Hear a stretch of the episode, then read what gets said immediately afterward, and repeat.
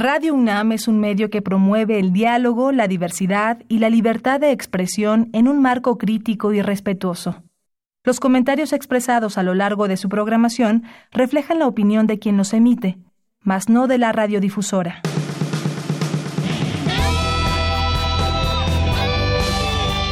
Prisma RU. Relatamos al mundo.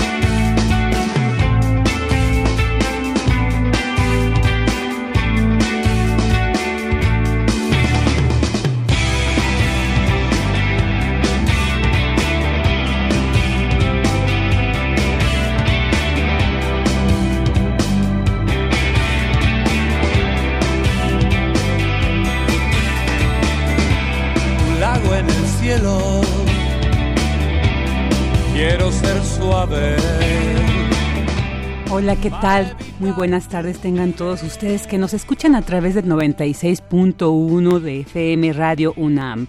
Les saluda Virginia Sánchez y en nombre de mi compañera Deyanira Morán, titular de este espacio, y de todo el equipo que hace posible esta transmisión, les damos la más cordial bienvenida. Estamos escuchando de fondo Lago en el Cielo, la última canción que cantó en vida Gustavo Cerati durante el concierto que ofreció en Caracas, Venezuela, el 15 de mayo del 2010 y que lamentablemente al terminar y retirarse a su camerino sufrió un accidente cerebrovascular que lo dejó en coma por cuatro años hasta un día como hoy, 3 de, 4 de septiembre, pero de 2014, que dejó este plano terrenal en Buenos Aires, Argentina. Sin embargo, su legado musical, tanto solista como líder del legendario Soda Stereo, seguirá trascendiendo los tiempos y las generaciones que lo escuchan. Desde aquí, desde Prisma RU, recordamos al gran Cerati Infinito. estaba tan sensible, son espejismos que aumentan la sed. Se adelante,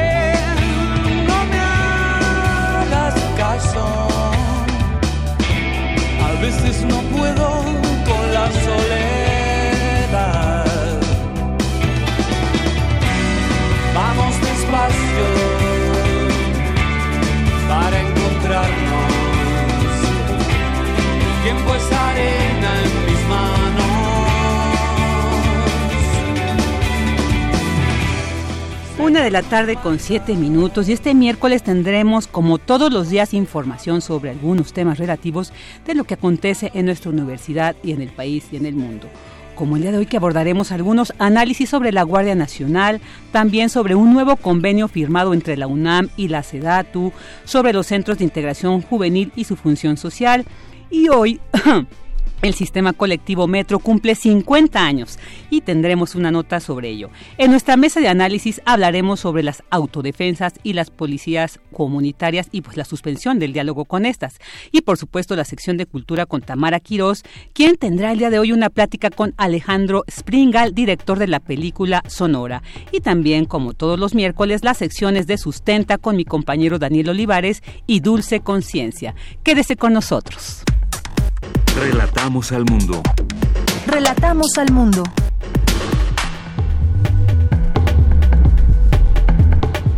Vámonos con nuestro resumen informativo. En temas universitarios, discuten en la UNAM el tema de la Guardia Nacional. Cindy Pérez nos tendrá los detalles.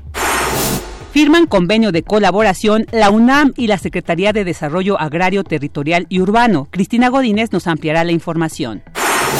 50 años en el metro, un viaje colorido y sonoro. Escuchemos, escucharemos más adelante la cápsula que preparó mi compañero Moisés González.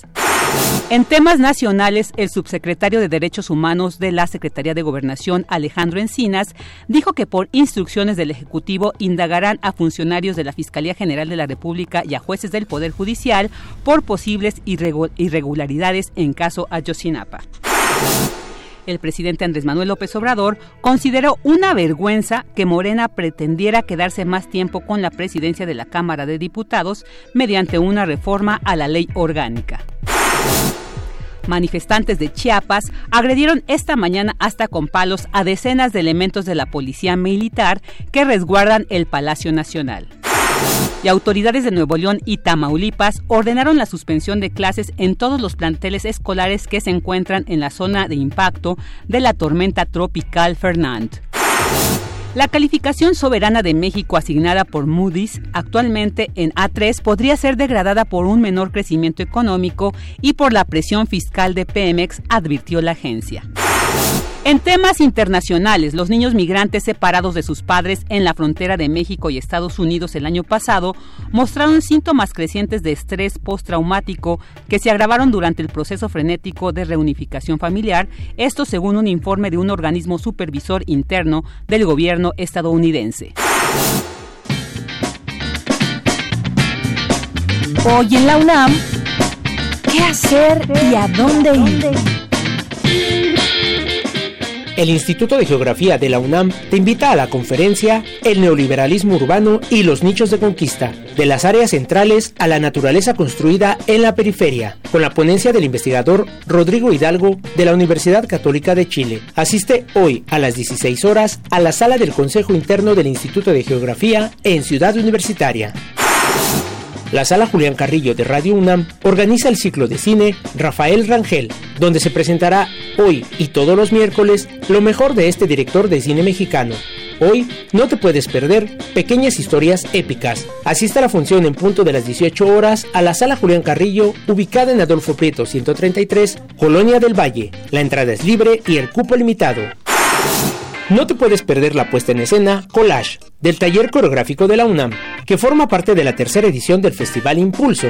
Este montaje dancístico, bajo la dirección de Diego Vázquez, muestra una interpretación libre de fragmentos de nueve piezas de reciente factura con improvisación musical en vivo. Algunas de estas obras son Detrás del Sol de Arturo Vázquez, La Sulamita de Olga Rodríguez, Quizá esta vez y Propitia de Diego Vázquez. No te pierdas este original montaje y asista a la función hoy a las 20 horas al Salón de Danza, ubicado en el Centro Cultural Universitario. La entrada es libre y el cupo limitado.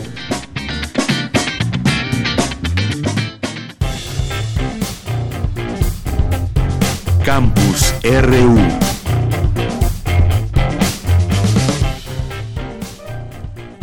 Vámonos a la información que se genera en nuestro campus universitario. Vamos a leer este comunicado emitido por la UNAM, donde condenó los hechos violentos registrados en la torre de rectoría por un grupo de personas encapuchadas. Señalan que los hechos obedecen a una burda provocación montada en contra de la Universidad Nacional y al mismo tiempo pretenden desvirtuar el legítimo derecho a la manifestación pacífica. En consecuencia, esta casa de estudios levantó actas contra quienes resulten responsables. Ahora vámonos a esta información sobre un convenio de colaboración firmado entre la UNAM y la Secretaría de Desarrollo Agrario, Territorial y Urbano. Esta información con Cristina Godínez. ¿Qué tal, Cris? Muy buenas tardes. Vicky, ¿cómo estás? Un saludo para ti y para el auditorio de Prisma RU. El propósito es fortalecer las políticas nacionales y locales en materia de desarrollo urbano, ordenamiento territorial y vivienda. Es así que la UNAM colaborará con los gobiernos estatales y municipales para el desarrollo de instrumentos de ordenamiento territorial y desarrollo urbano que permitan identificar las necesidades de atención prioritaria de cada municipio.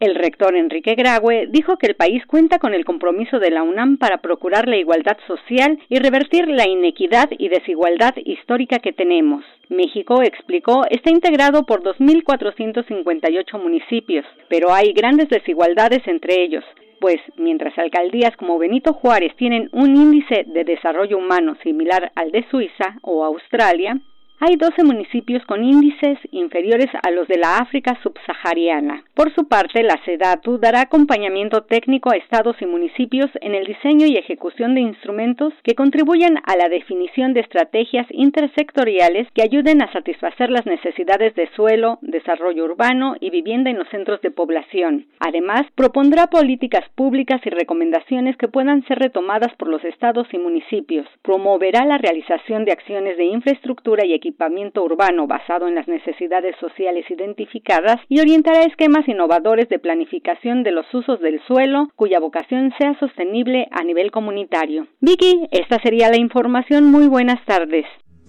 Adiós mi linda Tacuba, bella tierra tan risueña. Ya me voy de tu legaria, tu marina, tu pensil. Me voy, me lleve el metro por un peso hasta Tasqueña. Si en dos horas no regreso, guárdame una tumba aquí. Al bajar a los andenes escuche esta cantaleta.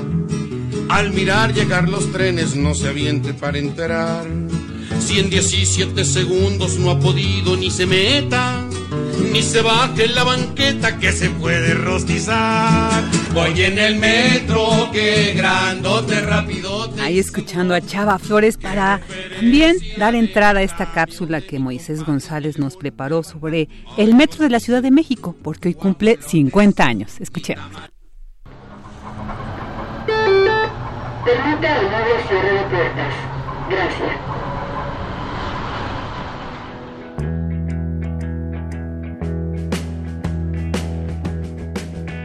Un 4 de septiembre de 1969 fue oficialmente inaugurado el metro de la Ciudad de México. El presidente Gustavo Díaz Ordaz y el regente Alfonso Corona Rosal realizaron el primer recorrido de la línea 1 de Insurgentes a Zaragoza. Hoy 50 años después, este sistema de transporte ha evolucionado enormemente. Actualmente, el metro transporta en promedio al día 5.5 millones de personas a través de sus 195 estaciones y 226 kilómetros de extensión. Viajar en el metro es toda una aventura, aunque a veces la ajetreada vida que llevan los capitalinos los hace olvidar de toda la historia y el trabajo detrás de cada desplazamiento. Alrededor de 14.000 trabajadores mantienen en funcionamiento todo el sistema, desde las taquilleras, los policías, los monitoristas y hasta los vendedores ambulantes, aquellos seres que viven al filo del cierre de puertas. ¿Sabías que hay más mujeres operadoras que hombres? Ellos son parte de la gran maquinaria humana que hace posible que los trenes en total recorran anualmente alrededor de 44 millones de kilómetros. El metro se ha convertido en todo un centro económico. Puedes conseguir libros, dulces, pizzas y hasta taquitos de canasta. O encontrarte con los artilugios de novedad en los vagones. No es un simple traslado, es un viaje colorido y sonoro. La hora pico lo hace aún más épico. Intenta entrar a las 7 a.m. a Indios Verdes o Pantitlán, las estaciones con más afluencia. No pueden faltar los empujones, las corridas extremas antes del cierre de puertas, las caminatas interminables en los traslados de la raza y Atlalilco, las correspondencias más largas. Y ese increíble poder de dormir parado o despertar en la estación exacta. Las leyes de la física se anulan en los vagones. No solo nos ofrece una manera eficaz de transportarnos, el metro es también un centro cultural que muestra una parte de nuestra herencia y mejora nuestra experiencia. ¿Qué servicio de transporte en el mundo puede presumir de tener en exhibición un hallazgo arqueológico? El adoratorio al dios Ecatl en Pino Suárez y los fósiles de un mamut extinto en Talismán lo ejemplifican. Es único nuestro metro. La estación Zócalo nos muestra en retrospectiva la evolución del centro histórico. El túnel de la ciencia en la raza es considerado el primer museo científico cognoscitivo del mundo. Garibaldi tiene la exposición Ídolos del boxeo mexicano y División del Norte da un repaso a los autores y compositores de México. Los murales de Copilco y Auditorio son los más reconocidos, aunque existen más. No olvidemos el Museo de la Radio en la estación Parque de los Venados y el Cineclub en Zapata. 5 pesos te pueden llevar de un extremo de la ciudad a otra, norte, sur, oriente, poniente. Si perdes algún objeto, Candelaria es la estación a la que debes acudir. Y si un perro en adopción buscas, el programa Centro de Transferencia Canina te ayudará a encontrar uno. Pasillos, escaleras y vagones guardan y acumulan cada día nuevas historias. Nada de esto sería posible sin los usuarios. Ellos son quienes le dan identidad y hacen especial este transporte. Los retrasos y los problemas son comunes, sin embargo, a pesar de las fallas e incidentes, el sistema de transporte colectivo siempre nos llevará a nuestro destino. Y recuerda, antes de entrar, permita salir. Para Prisma RU, Moisés González.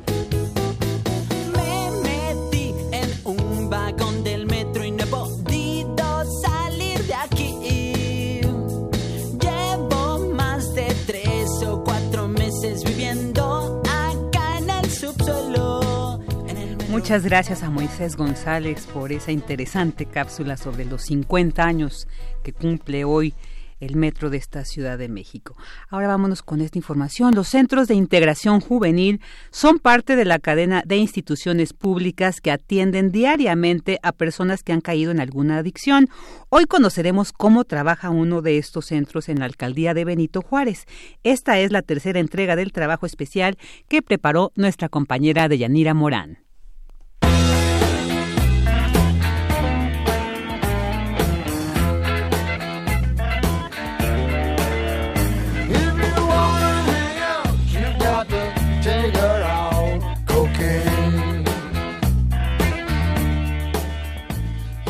En julio, el presidente Andrés Manuel López Obrador presentó la Estrategia Nacional contra las Adicciones para atender las causas de la violencia y reivindicar a jóvenes y adolescentes con la participación de diferentes instituciones públicas. Una de ellas son los centros de integración juvenil.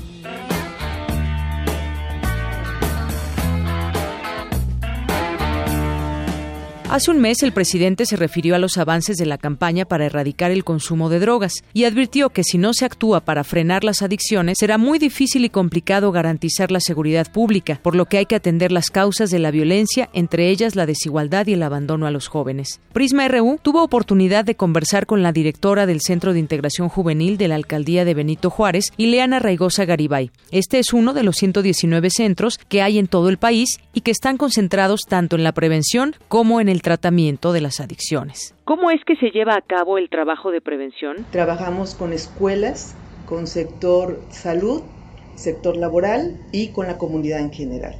Eh, promovemos nuestros servicios y tenemos eh, programas desarrollados específicamente para el trabajo con diferente tipo de comunidad. Tenemos programas específicos para abordar cuestiones laborales. ¿Dónde hace ese trabajo de campo? Nos hablan de las necesidades que tienen actualmente, sobre todo a nivel secundaria. encontramos muchos chicos que están consumiendo el primer contacto de droga, actualmente es la marihuana, y entonces la escuela eh, habla para solicitar eh, el apoyo porque están habiendo algunas situaciones que son preocupantes para la escuela o nos canalizan a los chicos para tratamiento. Esa es la parte de prevención. La parte de tratamiento tenemos, tenemos dos modalidades, que es consulta externa y centro de día. La consulta externa son los pacientes que acuden a tratamiento, que vienen a su consulta, que tienen un plan de rehabilitación y se retiran. El tema del tratamiento es otra de las acciones que se llevan a cabo en el centro y la atención se lleva a cabo a través de dos modalidades, la consulta externa y la consulta de día. En la primera se lleva a cabo un plan de rehabilitación tras el diagnóstico de los expertos del caso y así es como se integra a la consulta. Las drogas más utilizadas en esta área de la ciudad son marihuana, alcohol y tabaco, aunque también se ha visto un aumento en el consumo de metanfetaminas. Por su parte, la doctora Edith Ledesma Martínez, terapeuta del centro, nos narra cómo son los encuentros con los pacientes, cómo llevan su tratamiento, cómo es la cadena de acompañamiento en una institución. Primero es escuchar y no es una labor de convencimiento. Que no es una labor de convencimiento, es más que nada una labor de sensibilización. Ayudar a nuestro paciente que tiene problema de entrar en contacto con sus emociones y sus necesidades a que las vaya contactando, para que vaya generando una demanda, que pida ayuda que vaya contemplando que hay opciones para su problema. Es complejo que cuando viene alguien que no viene convencido o no quiere el tratamiento, que pues nosotros realmente tengamos ese como poder de convencimiento. Es más que nada identificar qué necesidades tiene, cuál es su necesidad de cambio y nosotros se lo devolvemos para que sea una necesidad propia, una demanda propia de nuestro paciente. La psicóloga asegura que el éxito de un tratamiento depende de varios factores, edad, la razón por la cual están ahí, historial de vida, si ya tomó tratamientos previos, qué tipo de droga consume, entre otros. Estaríamos como muy limitados pensando que solo por dejar el consumo se tuvo éxito. Yo te diría que no, que el éxito también depende de qué es lo que busca nuestro paciente.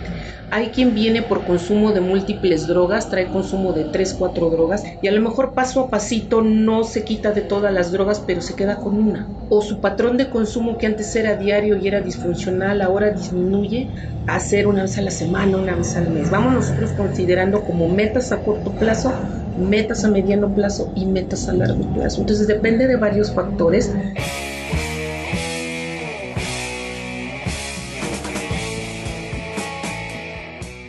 De esta forma, los centros de integración juvenil son una opción que tienen como objetivo la reducción de la demanda de drogas con la participación de la comunidad a través de programas de prevención y tratamiento, en un intento por mejorar la calidad de vida de la población. Mañana, dos pacientes del Centro de Integración Juvenil nos compartirán su testimonio sobre cómo ha sido su experiencia en esta institución.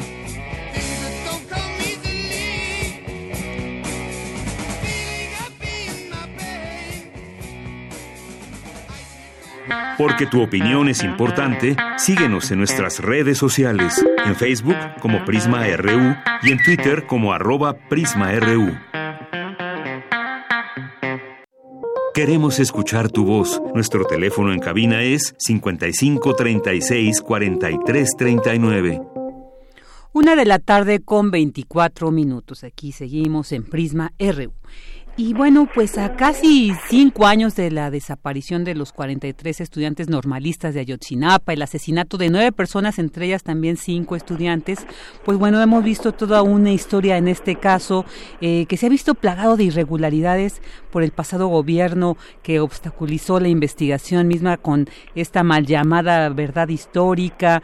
Y bueno, pues ahora nos encontramos también eh, que fue liberado el, el pasado sábado Gilberto López Astudillo El Gil, que es presunto lugarteniente del grupo criminal Guerreros Unidos y que fue acusado de tener un papel determinante en la desaparición de los estudiantes de Ayotzinapa. Y bueno, pues salió de la cárcel luego que el juez desestimara el más de la mitad de las pruebas en su contra y de que la actual Fiscalía General pues no presentara nuevas evidencias. Para hablar sobre este tema tenemos en la línea a Luis Tapia, coordinador del área jurídica del Centro Agustín Pro de Derechos Humanos. ¿Qué tal Luis? Muy buenas tardes. Hola, muy buenas tardes. Muchas gracias por, por la oportunidad de, de platicar sobre esta pues mala noticia, ¿no? del caso Ayotzinapa. Claro, y quisimos buscarlos ustedes porque sabemos que son de las organizaciones que han acompañado este caso, que han acompañado a los familiares de los estudiantes desde el inicio. Y bueno, ustedes conocen toda esta trayectoria de esta investigación que se ha hecho, que se desestimó ya mucho, que de hecho con la instauración de la Comisión para la Verdad y Acceso a la Justicia en el caso Ayotzinapa, pues se pretende iniciar desde cero. Pero ¿cómo ven ustedes entonces esta decisión, esta liberación de El Gil?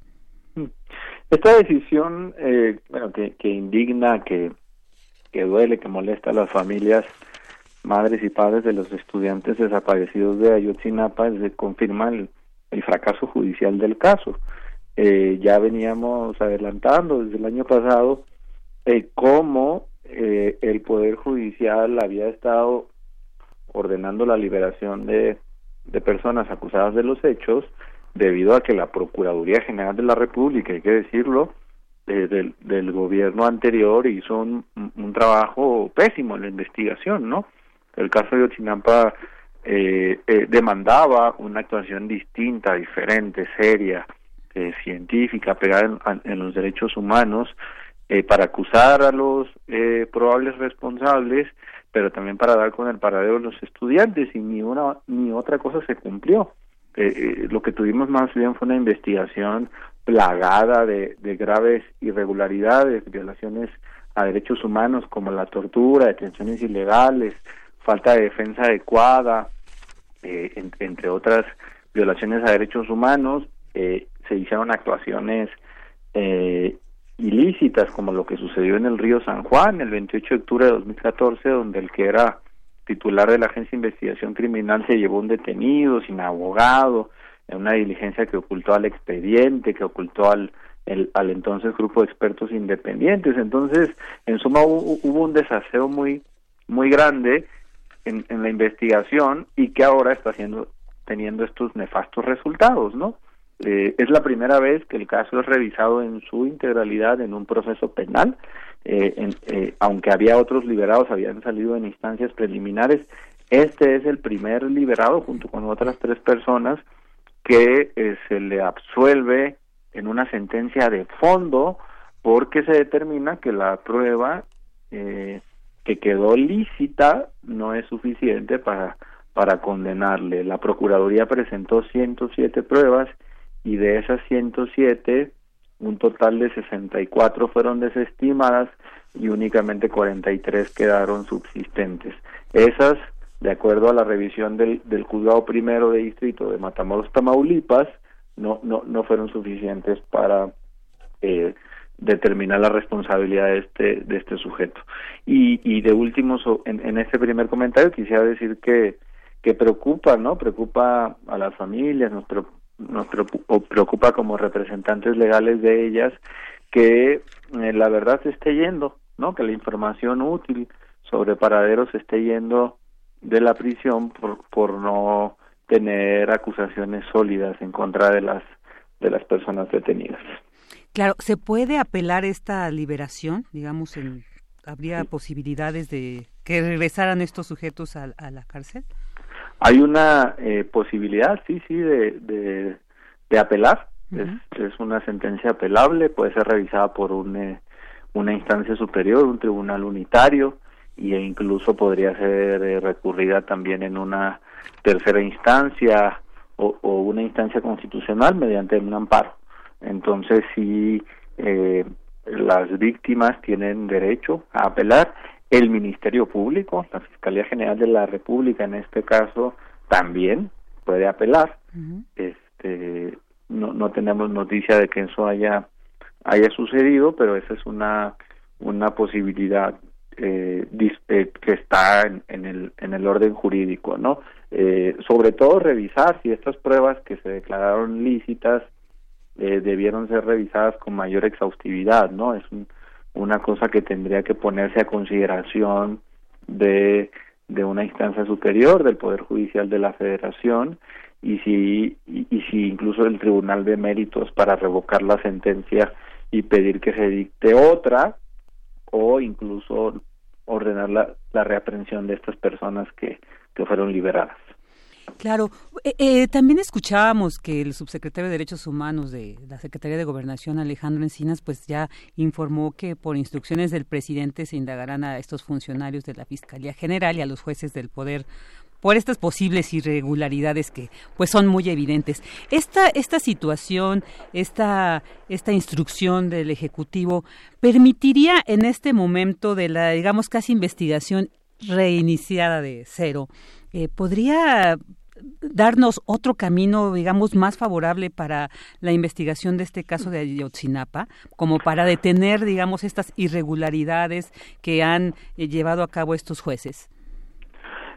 Eh, yo creo que es, es, importante sí que se investigue a los funcionarios de la fiscalía que eh, o de la anterior procuraduría que, que cometieron irregularidades, eh, pero más importante aún es esta segunda parte de tu pregunta, que es cómo se reenfoca la investigación para la exigencia de las familias, que es saber dónde están sus hijos, ¿no?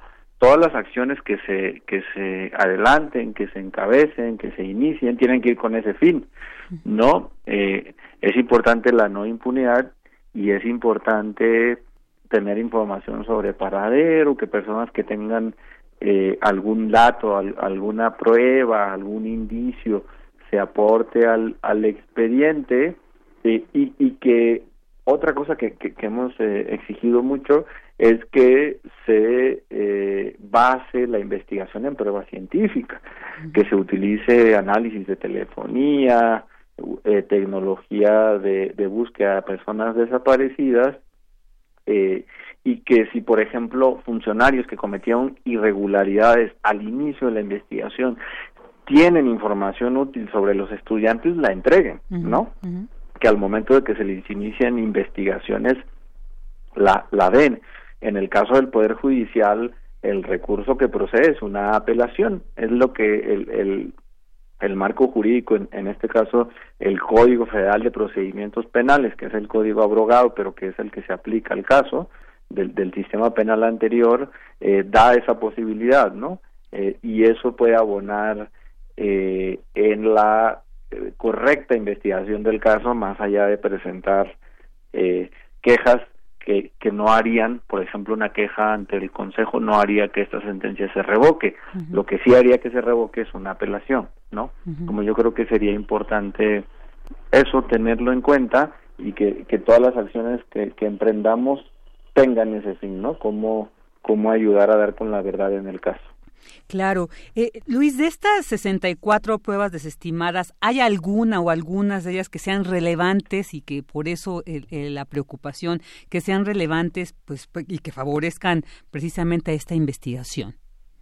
Bueno, de estas pruebas desestimadas hay que decir que la mayor parte de ellas son confesiones, son testimonios, son, son dichos de personas. Es, este, eh, partes informativos, este, puestas a disposición. Estas son las pruebas que fueron desestimadas en su mayoría porque eh, provenían del uso de la tortura, del uso de detenciones arbitrarias, personas que fueron detenidas en falsa flagrancia, sin orden de aprehensión, fueron detenidas con un citatorio.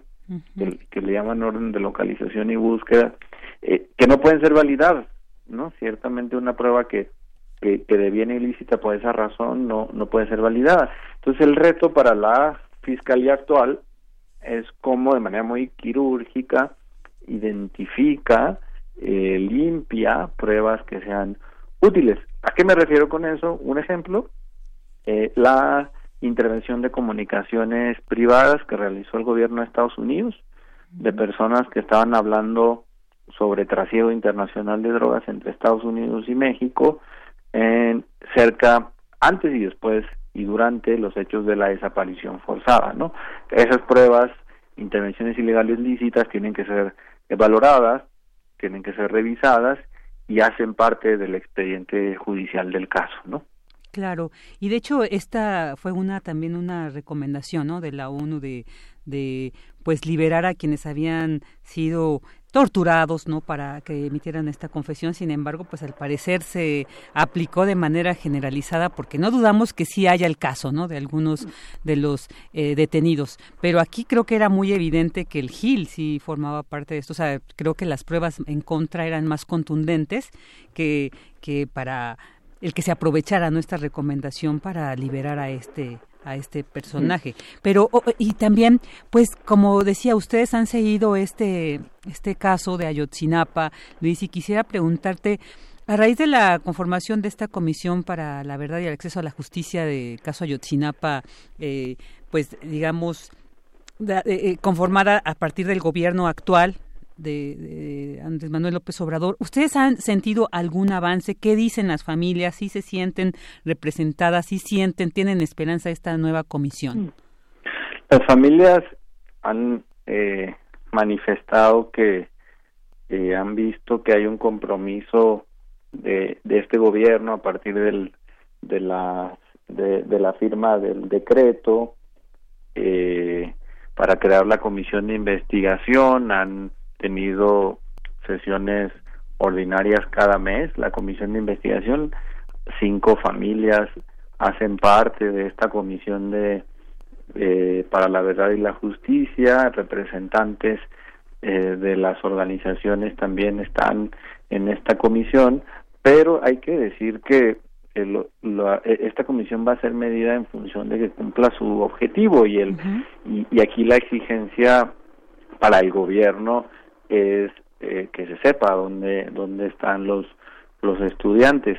Eh, sí ha habido acciones concretas entrevistas a, a, personajes como el exgobernador Ángel Aguirre de, de Guerrero el ex procurador Iñaki Blanco se ingresó al 27 batallón en Iguala se ha realizado solicitudes de información a la propia Secretaría de la Defensa Nacional se han realizado labores de búsqueda en Iguala y sus alrededores, se han hecho eh, cateos, ¿no? Eh, cateos en, en casas a partir de información que se ha obtenido, se ha visitado incluso personas que están en prisión y que pudieran tener información. Eh, si hay varias acciones. Eh, eh, sin embargo, también hay que decir que la Fiscalía tiene que coordinarse con la Comisión Presidencial, porque la Comisión Presidencial no tiene facultades penales, es decir, no puede acusar, no puede seguir en los tribunales a quien se le esté acusando, no puede hacer órdenes de cateo si no es por solicitud de la Fiscalía ante un juez, eh, y el llamado que estamos haciendo es que esos procesos no se descuiden, que las demás personas que podrían tener participación, como el expresidente José Luis Abarca, como el su secretario de Seguridad Felipe Flores, como el, el subdirector de la policía eh, Francisco Salgado Valladares, como otros sujetos que se les ha mencionado como como lugartenientes de, de células de, del grupo de Guerreros Unidos, eh, como Sironio Casarrubias, este o, Ramiro Ocampo Pineda salgan, ¿no? Entonces, que toca que la fiscalía fortalezca, monitoree o incluso realice nuevas acusaciones. Si lo que está está tan desasiado que ya no se puede rescatar, ver eh, eh, incluso la posibilidad de acusar nuevamente con otras pruebas, ¿no? Claro, En sí, tantas tener- personas no han sido absueltas. tener más claridad sobre este asunto. Bueno, estamos viendo que todavía se vislumbra una compleja situación con esta situación, pero pues no dejaremos de exigir justicia y de que se sepa qué, qué pasa, dónde están estos 43 estudiantes. Pues Luis Tapia, muchísimas gracias por haber estado aquí con nosotros en Prisma RU. No, al contrario, muchas gracias. Le agradecemos el, el seguimiento al caso. Por supuesto, así lo mantendremos. Muchas gracias. Estuvo con nosotros Luis Tapia, coordinador del área jurídica del Centro Agustín Pro de Derechos Humanos. Continuamos. Relatamos al mundo. Relatamos al mundo. Porque tu opinión es importante, síguenos en nuestras redes sociales, en Facebook como Prisma RU y en Twitter como arroba PrismaRU.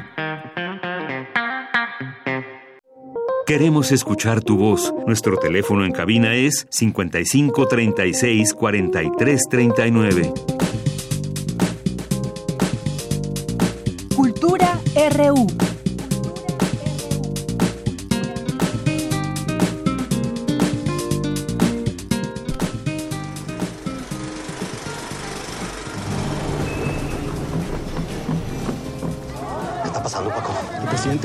Cerrar la frontera. Prohibió que todos los vehículos extranjeros pasen en sus carreteras. Por violar las leyes sanitarias, queda clausurado este lugar. Mucha gente va a querer salir corriendo de Sonora. La mayoría van a ser chinos. Vamos a ofrecer viajes por el desierto. ¿Estás loco? Pues me dijeron que había un transporte que pasa por el desierto. Buenas, Mexicali. Sí. Sé leer el desierto como un libro, lo he cruzado varias veces. ¿Qué te pasa? Pues a su chofer lo van a operar y va a tardar una semana en recuperarse. Yo tengo que ir por mis nietos. Tengo obligaciones oficiales en el territorio de Baja California. Es que yo no conozco el camino. No sé quién conoce el camino. Hay que llevar a unas personas por el Bueno, pues ya estamos, como escucharon ustedes, nos adelantamos porque nos gusta tanto que quisimos adelantarla. Como ven, la, sección de cultura con Tamara Quiroz. ¿Qué tal, Tam? Buenas Querida tardes. Vicky, muy buenas tardes a ti y a todos aquellos que nos acompañan, que escuchan Prisma Reu a través de Radio UNAM. Saludos a quienes nos escuchan a través de el 96.1 de FM. También muchos saludos a quienes nos escuchan a través de otras latitudes en Internet. Oye, escuchamos un fragmento del cortometraje del del de la cinta, porque no es cortometraje, de la cinta eh, sonora que el próximo viernes 6 de septiembre llega a las salas de cine. Y bueno, es un filme de Alejandro Springal, quien ya nos acompaña en cabina. Alejandro, bienvenido a este espacio, invitadazo de lujo además. No, hombre, yo encantado de venir a platicar de una película de la cual me siento muy satisfecho, muy orgulloso y, y muchas gracias por invitarme y un saludo a los radioescuchas, ¿no? De Radio UNAM. Oye, Alejandro, ah, muy bien, muchas gracias. Alejandro, una mirada al pasado 1931 en el estado de Sonora, el majestuoso desierto también. Cuéntanos cómo surge este proyecto cinematográfico. Vámonos por partes antes de entrar directamente a la trama.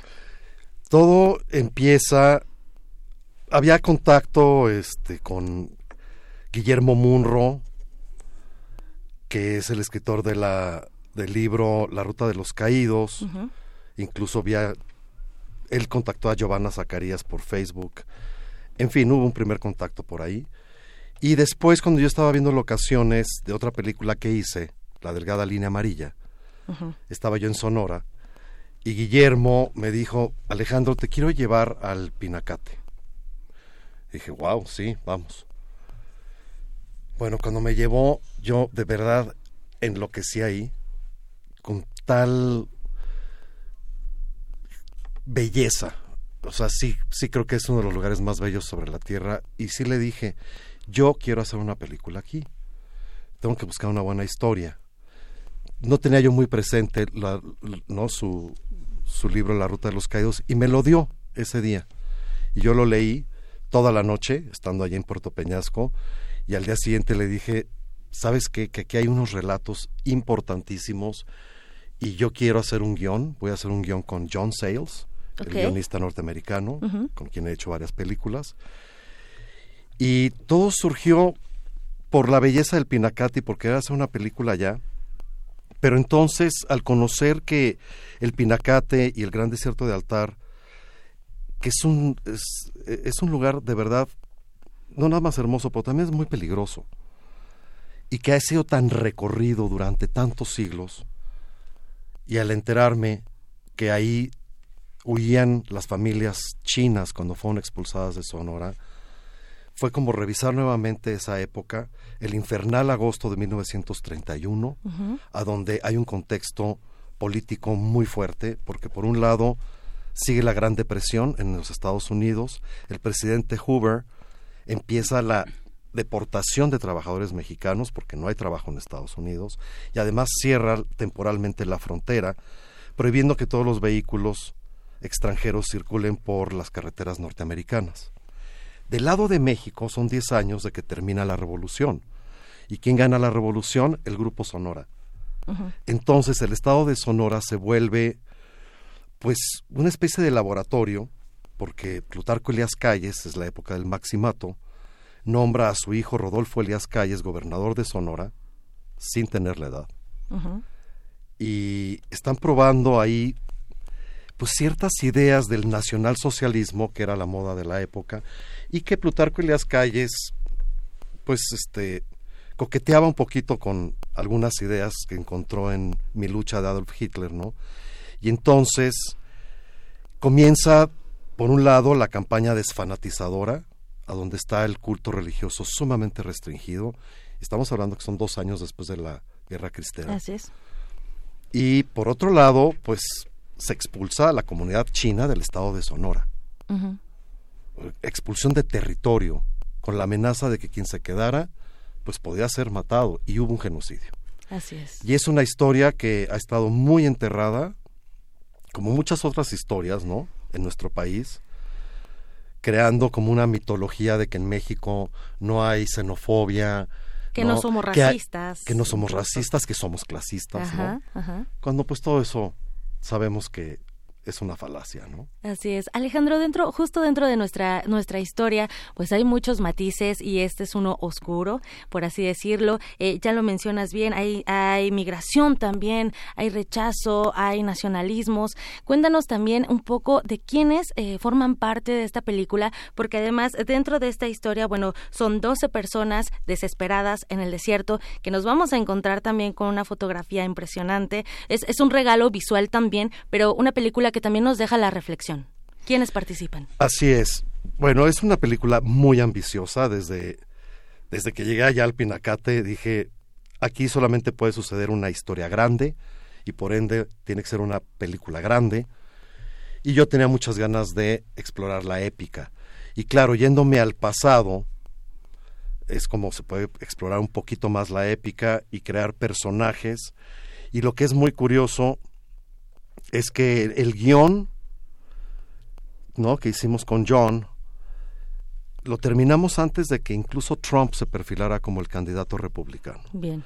Y de pronto la realidad fue alcanzando a la película, a la historia de la película.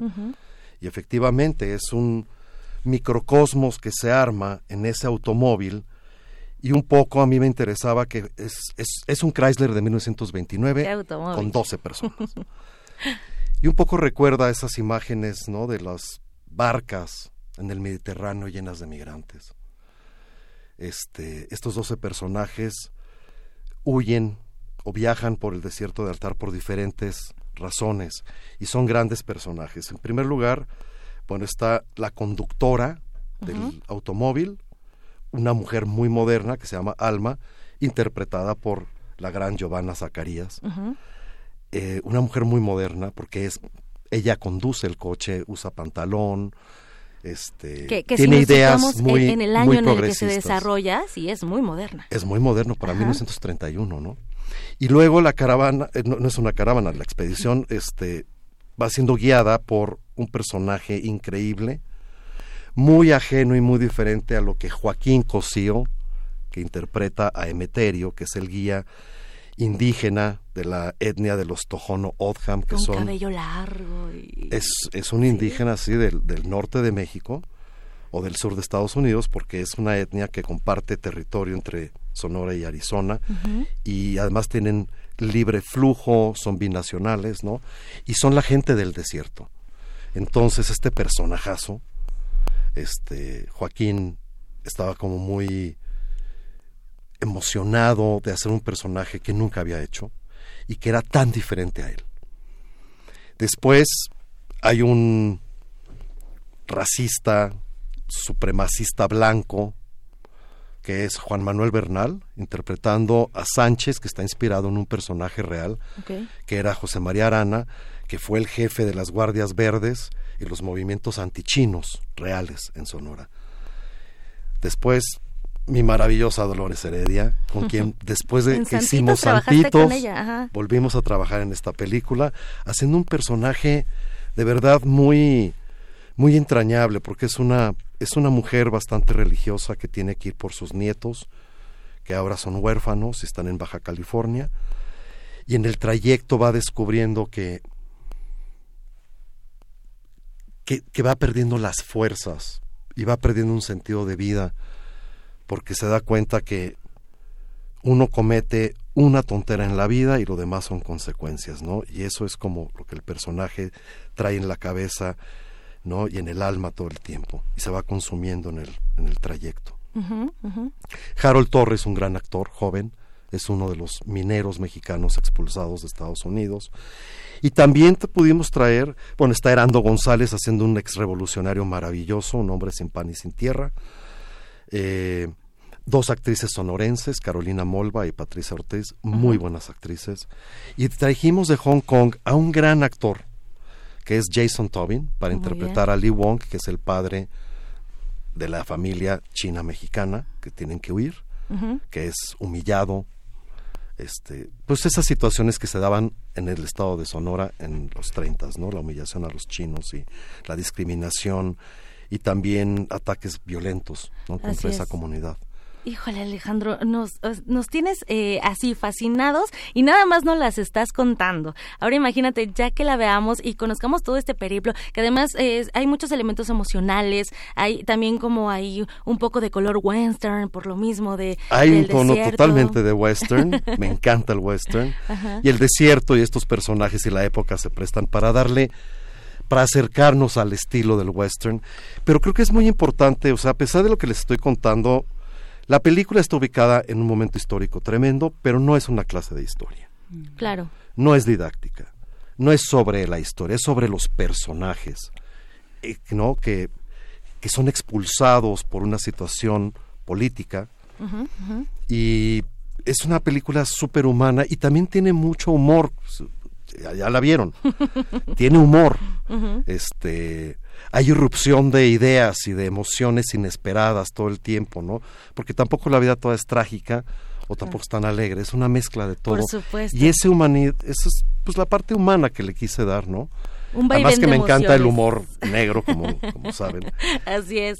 Y es una épica muy bien hecha, de muchísima calidad, una fotografía y una música de verdad extraordinaria.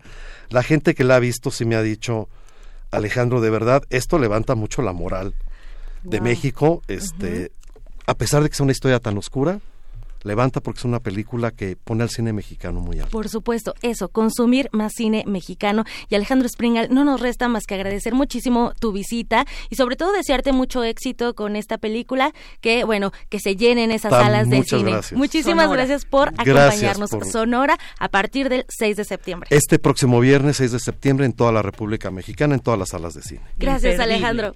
Imperdiblísima.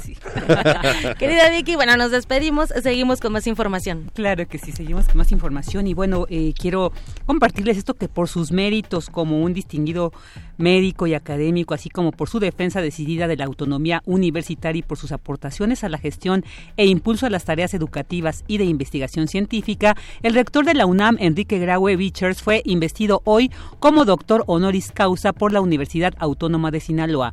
En sesión solemne, solemne del Consejo Universitario de esa casa de estudios, el rector Juan Eulogio Guerra le impuso la toga y birrete además de entregarle la medalla y diploma correspondiente. Esta distinción también le fue otorgada por la notable conducción que ha tenido al frente de la Universidad Nacional Autónoma de México. Ahí está esta información sobre el rector de nuestra UNAM. Y bueno, ahora, ahora continuamos.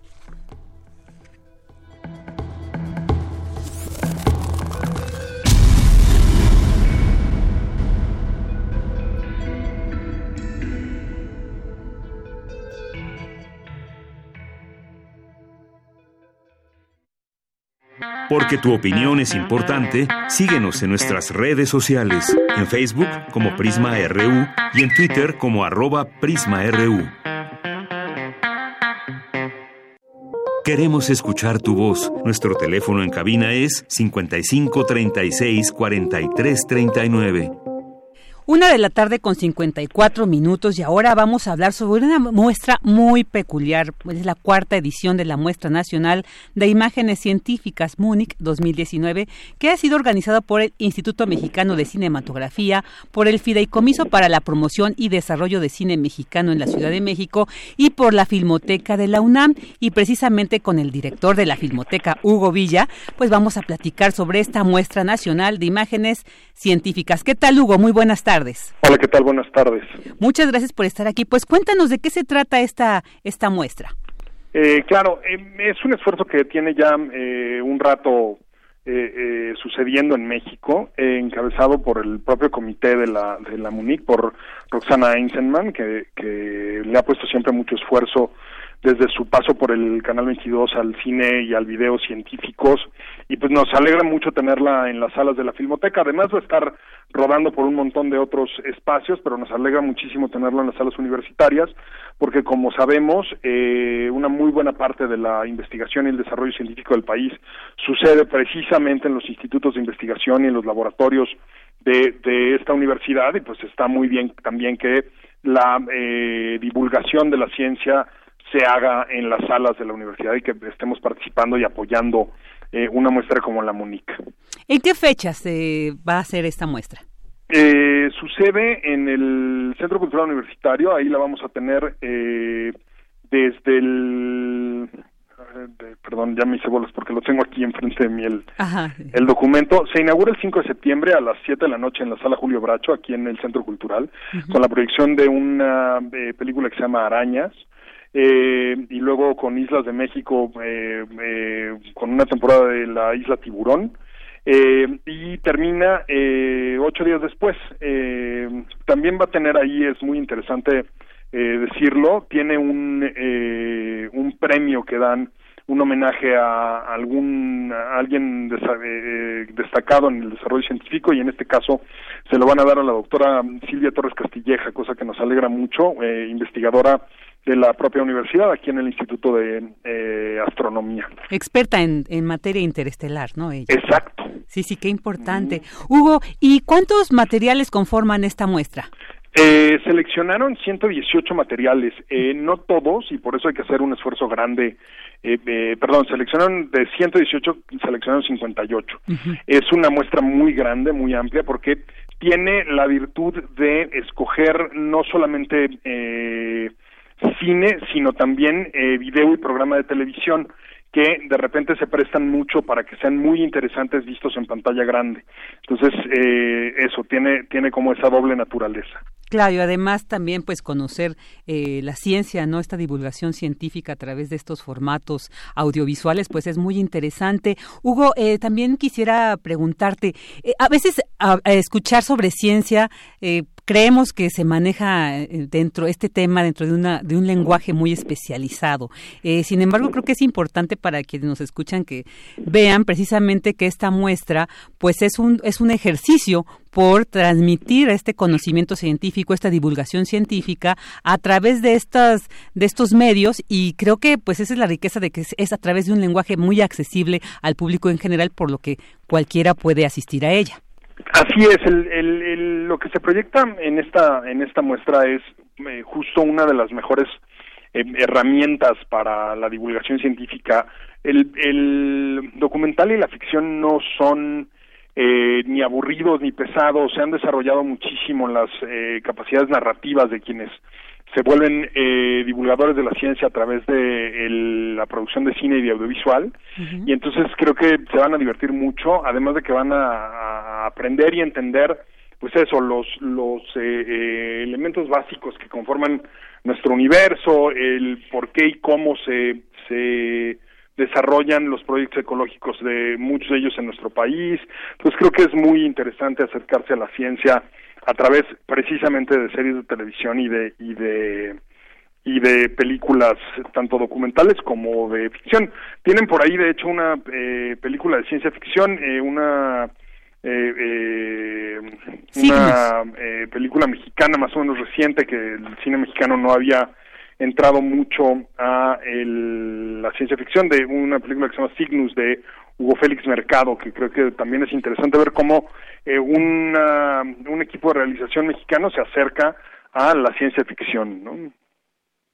Sí, claro. Uy, bueno, ya para cerrar, ¿en qué página podemos consultar las fechas, las sedes, eh, los, los contenidos, los materiales que se van a presentar? En lo que toca a la programación que está en las sa- salas de la Filmoteca de la UNAM, lo pueden consultar en filmoteca.unam.mx eh, y de ahí pueden entrar eh, también a eh, muestramunic.wixsite.com. Ahí pueden encontrar toda la información respecto a la muestra. Perfecto, Hugo Villa, director de la Filmoteca de la UNAM, pues te agradecemos muchísimo que hayas estado con nosotros para pues brindarnos más información sobre esta interesante cuarta muestra nacional de imágenes científicas Múnich 2019. Muchas gracias, Hugo. Hasta luego. Hasta luego. Vámonos a un corte. Prisma RU. Relatamos al mundo.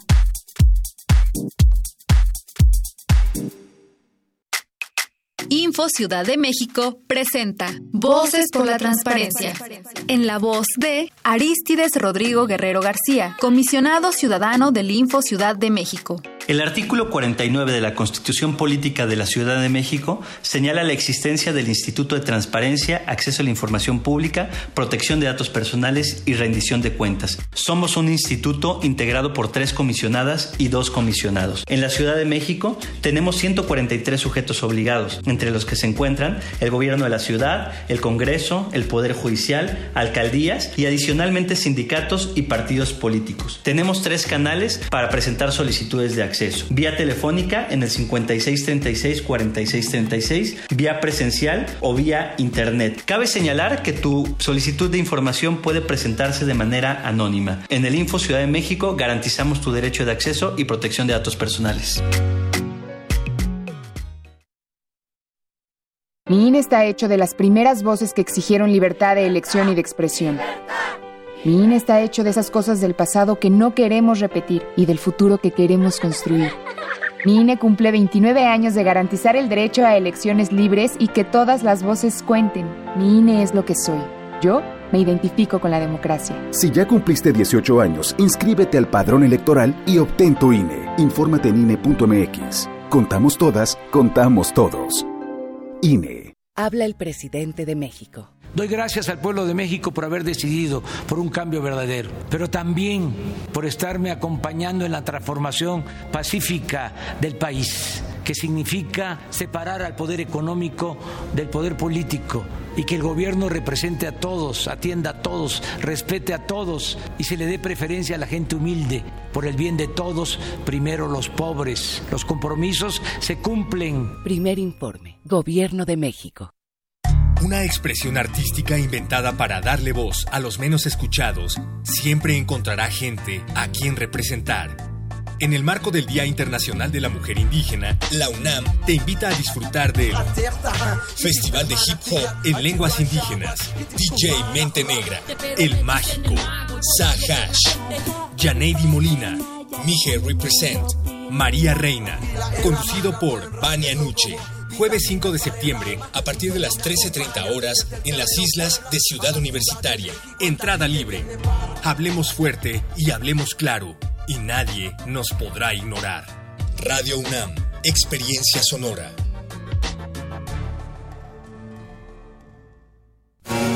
La educación, según mi punto de vista, es el derecho social por excelencia. ¿Son los derechos humanos compatibles con el neoliberalismo económico? Lo que se quiere es una fiscalía que persiga al Ejecutivo. La acción de inconstitucionalidad y la controversia de constitucionalidad son promovidas normalmente por actores políticos. Precisamente la manera de prevenir uh -huh. es fomentando la igualdad de género. Conocer y defender nuestros derechos es responsabilidad de cada uno. Las voces de los expertos se dan cita en donde la cultura de la legalidad es la meta de cada día. Derecho a debate, temporada, 3. Todos los martes a las 16 horas por el 96.1 de FM. Conduce Diego Guerrero. Te esperamos para continuar en la construcción del Estado de Derecho, porque en la cultura de la legalidad participamos todos. Radio UNAM, Experiencia Sonora.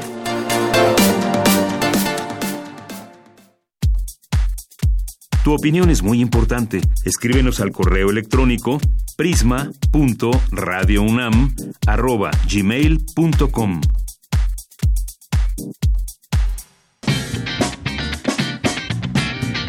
Mañana en la UNAM, ¿qué hacer y a dónde ir? El Instituto de Investigaciones Sociales te invita a la conferencia Aguas en Conflicto, Conocimiento, Política, Derechos y Lucha Democrática en Tiempos Regresivos, con la ponencia del investigador José Esteban Castro. Asiste mañana 5 de septiembre, en punto de las 10.30 horas, al auditorio del Instituto de Investigaciones Sociales en Ciudad Universitaria. En el marco del Día Internacional de la Mujer Indígena, se llevará a cabo el Festival de Hip Hop en Lenguas Indígenas, con la presentación de diversos grupos como la Banda de los Pueblos Indígenas de la UNAM, DJ Menta Negra, rap en náhuatl a cargo de El Mágico, así como la participación de la soprano Miche, María Reina, entre otros. No te pierdas esta verbena que celebra las lenguas indígenas a través de la música. La cita es mañana 5 de septiembre en punto de las 13.30 horas en las islas de Ciudad Universitaria. Para celebrar el mes de la independencia, TV UNAM ha preparado el especial En directo, Mujeres Mexicanas en la Música, presentando a destacadas cantantes de nuestro país como Regina Orozco, Lila Downs y Susana Zabaleta. Este domingo no te pierdas el musical de Magos Herrera en punto de las 22 horas por la señal de TV UNAM, canal 20.1 de televisión abierta. Para Prisma RU, Daniel Olivares.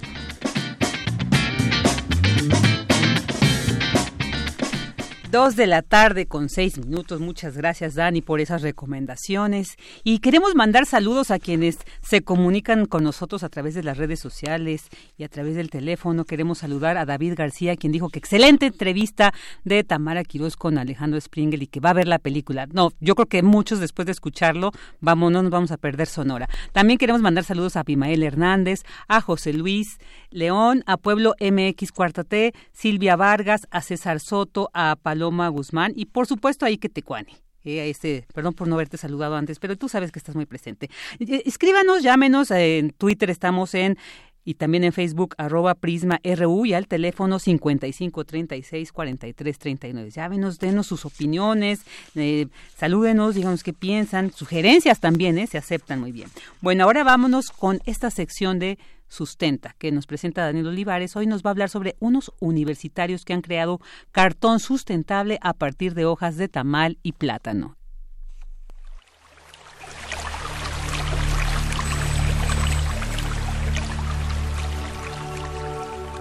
Sustenta. Sustenta. Innovación universitaria en pro del medio ambiente.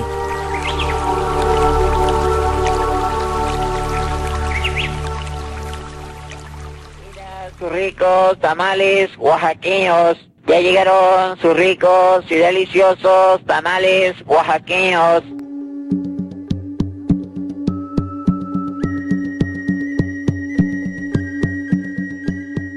El tamal, después de la tortilla, es la forma más extendida de consumir el maíz en México.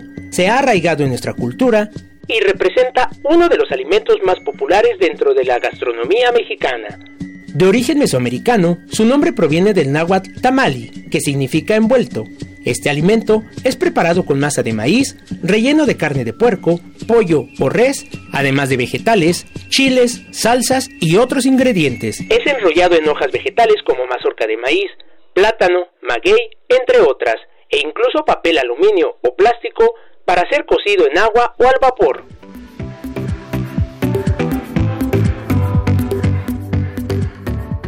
Alumnos del Club de Química del CCH Oriente, que se dedica a desarrollar proyectos de investigación, innovación y desarrollo tecnológico, decidieron dar un segundo uso a los residuos de la hoja de maíz y plátano que recubre al tamal para crear un tipo de cartón sustentable. Asesorados por el profesor Alfredo César Herrera, los alumnos del CCH Oriente Karen Maldonado Velasco y Kevin Daniel Vadillo Hernández se dieron cuenta que para la producción de papel y cartón se necesita mucha materia prima como el agua en grandes cantidades y su proceso de elaboración no es amigable con el medio ambiente. El profesor Alfredo Herrera nos explica. Bueno, para empezar, el papel sigue siendo uno de los materiales a nivel mundial con mayor usos y demandas. Sin embargo, su proceso de elaboración requiere un montón de materia prima, principalmente la celulosa, la cual proviene básicamente de nuestros bosques, así como de muchos otros aditivos, el consumo de agua y energía, y eso hace un proceso no tan amigable con el ambiente. Bueno, pues nuestro proyecto exploró un proceso alternativo para obtener papel tipo cartón, empleando rollos eh, residuales de papel higiénico y hojas de tamal, tanto de maíz como de plátano, las cuales fueron previamente este, recolectadas, eh, tratadas para extraerle de ellas la celulosa. Para obtener la materia prima, los estudiantes universitarios desengrasaron, trituraron, secaron y quemaron hojas de tamal para conocer su nivel de humedad llegando así a las fibras que lo componen y determinaron su reactividad química. Con la celulosa obtenida en este proceso, crearon cuatro tipos de cartón, los cuales fueron reforzados con un pegamento natural hecho de agua destilada, harina y vinagre. Habla el profesor Alfredo Herrera. Bueno, pues sí obtuvimos cuatro tipos de cartones, como ya lo mencioné previamente, cada uno con diferentes cantidades de celulosa. La primera, la que lleva 100% de celulosa, fue la más resistente. Soporta pesos por abajo de 500 gramos de medio kilo. Eh, la segunda fue 50% celulosa, 50% fibra de celulosa a partir de maíz. No retiene tanta humedad, por lo tanto nosotros estamos proponiendo que se emplee como para caja de medicamentos. El caso número 3, que es 50% celulosa, 50% fibras de hoja de plátano, eh, la estamos empleando o la estamos proponiendo para usarla como manteleta de alimentos. Esto porque la peculiaridad que obtuvo, que se obtuvo de esta, de esta muestra es que absorbe grasa. En cambio, la última, la última prueba fue una combinación de diferentes muestras, tanto de eh, hoja de maíz como de plátano, y es sumamente resistente. Eh, esta la estamos proponiendo como pasta para cuadernos. Este cartón tiene una característica peculiar que lo hace 100% sustentable, y es que después de permanecer un largo periodo en contacto con el agua, el cartón se desintegra. La principal característica que ofrecen estos nuevos eh, cartones es que se disgregan en agua. ¿Qué es la disgregación en agua? Bueno, simplemente el hecho de que se empiezan a desintegrar cuando llegan al agua. Es decir, en algún momento si llegaran a algún manto freático o a las coladeras, no tenemos problemas, dado que se empezarían a disgregar naturalmente. Este proyecto aún no culmina. La siguiente fase es crear y añadir al cartón un polímero que permita dar mayor rigidez y simule al unicel, para crear así productos como vasos y platos 100% biodegradables que no dañen el suelo o el agua, siendo esta una excelente innovación universitaria.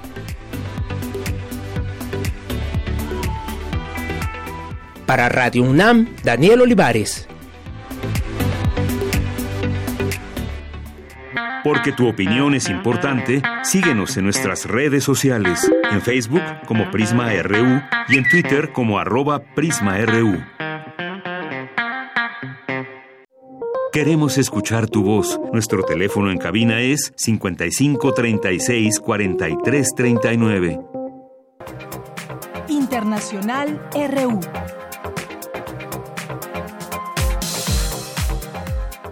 La ley contra un Brexit duro supera la primera votación en el Parlamento británico. Una mayoría de la Cámara de los Comunes ha dado este miércoles un primer apoyo a la ley que obligaría al gobierno del ministro conservador Boris Johnson a evitar una salida sin acuerdo de la Unión Europea. No quiero unas elecciones, pero si los diputados votan mañana para detener las negociaciones y obligar a realizar otro aplazamiento inútil del Brexit, potencialmente durante años, esa sería la única forma de resolverlo y puedo confirmar que esta noche presentaremos una moción en virtud de la ley del Parlamento de duración determinada. Italia inicia una nueva etapa política con el nacimiento de un gobierno de coalición de izquierdas. El primer ministro italiano Giuseppe Conte anunció la formación de un nuevo gabinete, producto de las negociaciones entre el Partido Democrático y el Movimiento Cinco Estrellas. La nueva ministra del Interior será Luciana Lamorghese, sustituyendo a Matteo Salvini. Escuchemos a Giuseppe Conte. Fortalecidos por un programa que mira al futuro, con este equipo dedicaremos toda nuestra energía, nuestra capacidad, nuestra pasión más intensa a hacer una Italia mejor en interés de todos los ciudadanos, desde el norte al sur. Alrededor de 42 personas han muerto y otras 70.000 han quedado damnificadas en Níger por las torrenciales lluvias que cayeron durante la última semana. La jefa del gobierno de Hong Kong, Carrie Lam, anunció la retirada formal del proyecto de ley de extradición que provocó semanas de masivas protestas en la región autónoma de China. No importa lo descontenta que la gente esté respecto al gobierno o a la sociedad, la violencia no es la forma de resolver los problemas. En este momento, detener la violencia es la mayor prioridad, cumpliendo la ley y reconstruyendo las reglas de la sociedad. El gobierno se enfrentará a la violencia y a los actos ilegales con severidad. La Organización Nacional Indígena de Colombia reportó que 167 líderes indígenas de ese país han sido asesinados desde que fue firmado el acuerdo de paz con las Fuerzas Armadas Revolucionarias de Colombia. El huracán Dorian se mueve lento este miércoles en dirección nor-noreste en paralelo a la costa nororiental de Florida, con vientos máximos sostenidos de 165 kilómetros por hora e intensas lluvias, informó el Centro Nacional de Huracanes de Estados Unidos.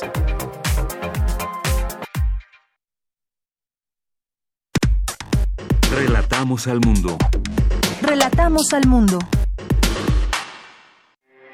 Porque tu opinión es importante, síguenos en nuestras redes sociales, en Facebook como Prisma RU y en Twitter como arroba PrismaRU.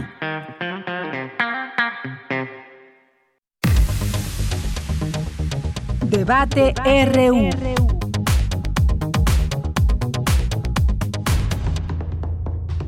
Por eh, los niveles de violencia, eh, por la eh, incidencia delictiva, porque está desatada la inseguridad, la violencia en el país, que hay muchos homicidios. No solo por eso, sino porque no se tiene con qué enfrentar la inseguridad. No estoy de acuerdo. Pienso que fue un error el promover estos grupos porque fueron en algunos casos, en la mayoría de los casos, auspiciados por el mismo gobierno. Creo que eso no corresponde a lo que establece la Constitución. Quien tiene que garantizar la seguridad de los ciudadanos es el Estado. No pueden haber grupos ilegales haciendo funciones de seguridad pública.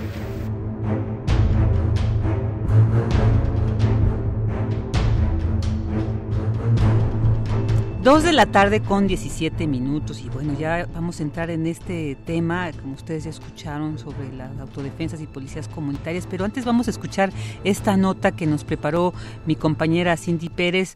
En el Instituto de Investigaciones Sociales tuvo lugar la mesa de diálogo Perspectivas Multidisciplinarias sobre la Guardia Nacional, que tiene mucho que ver con lo que vamos a platicar más adelante. Adelante.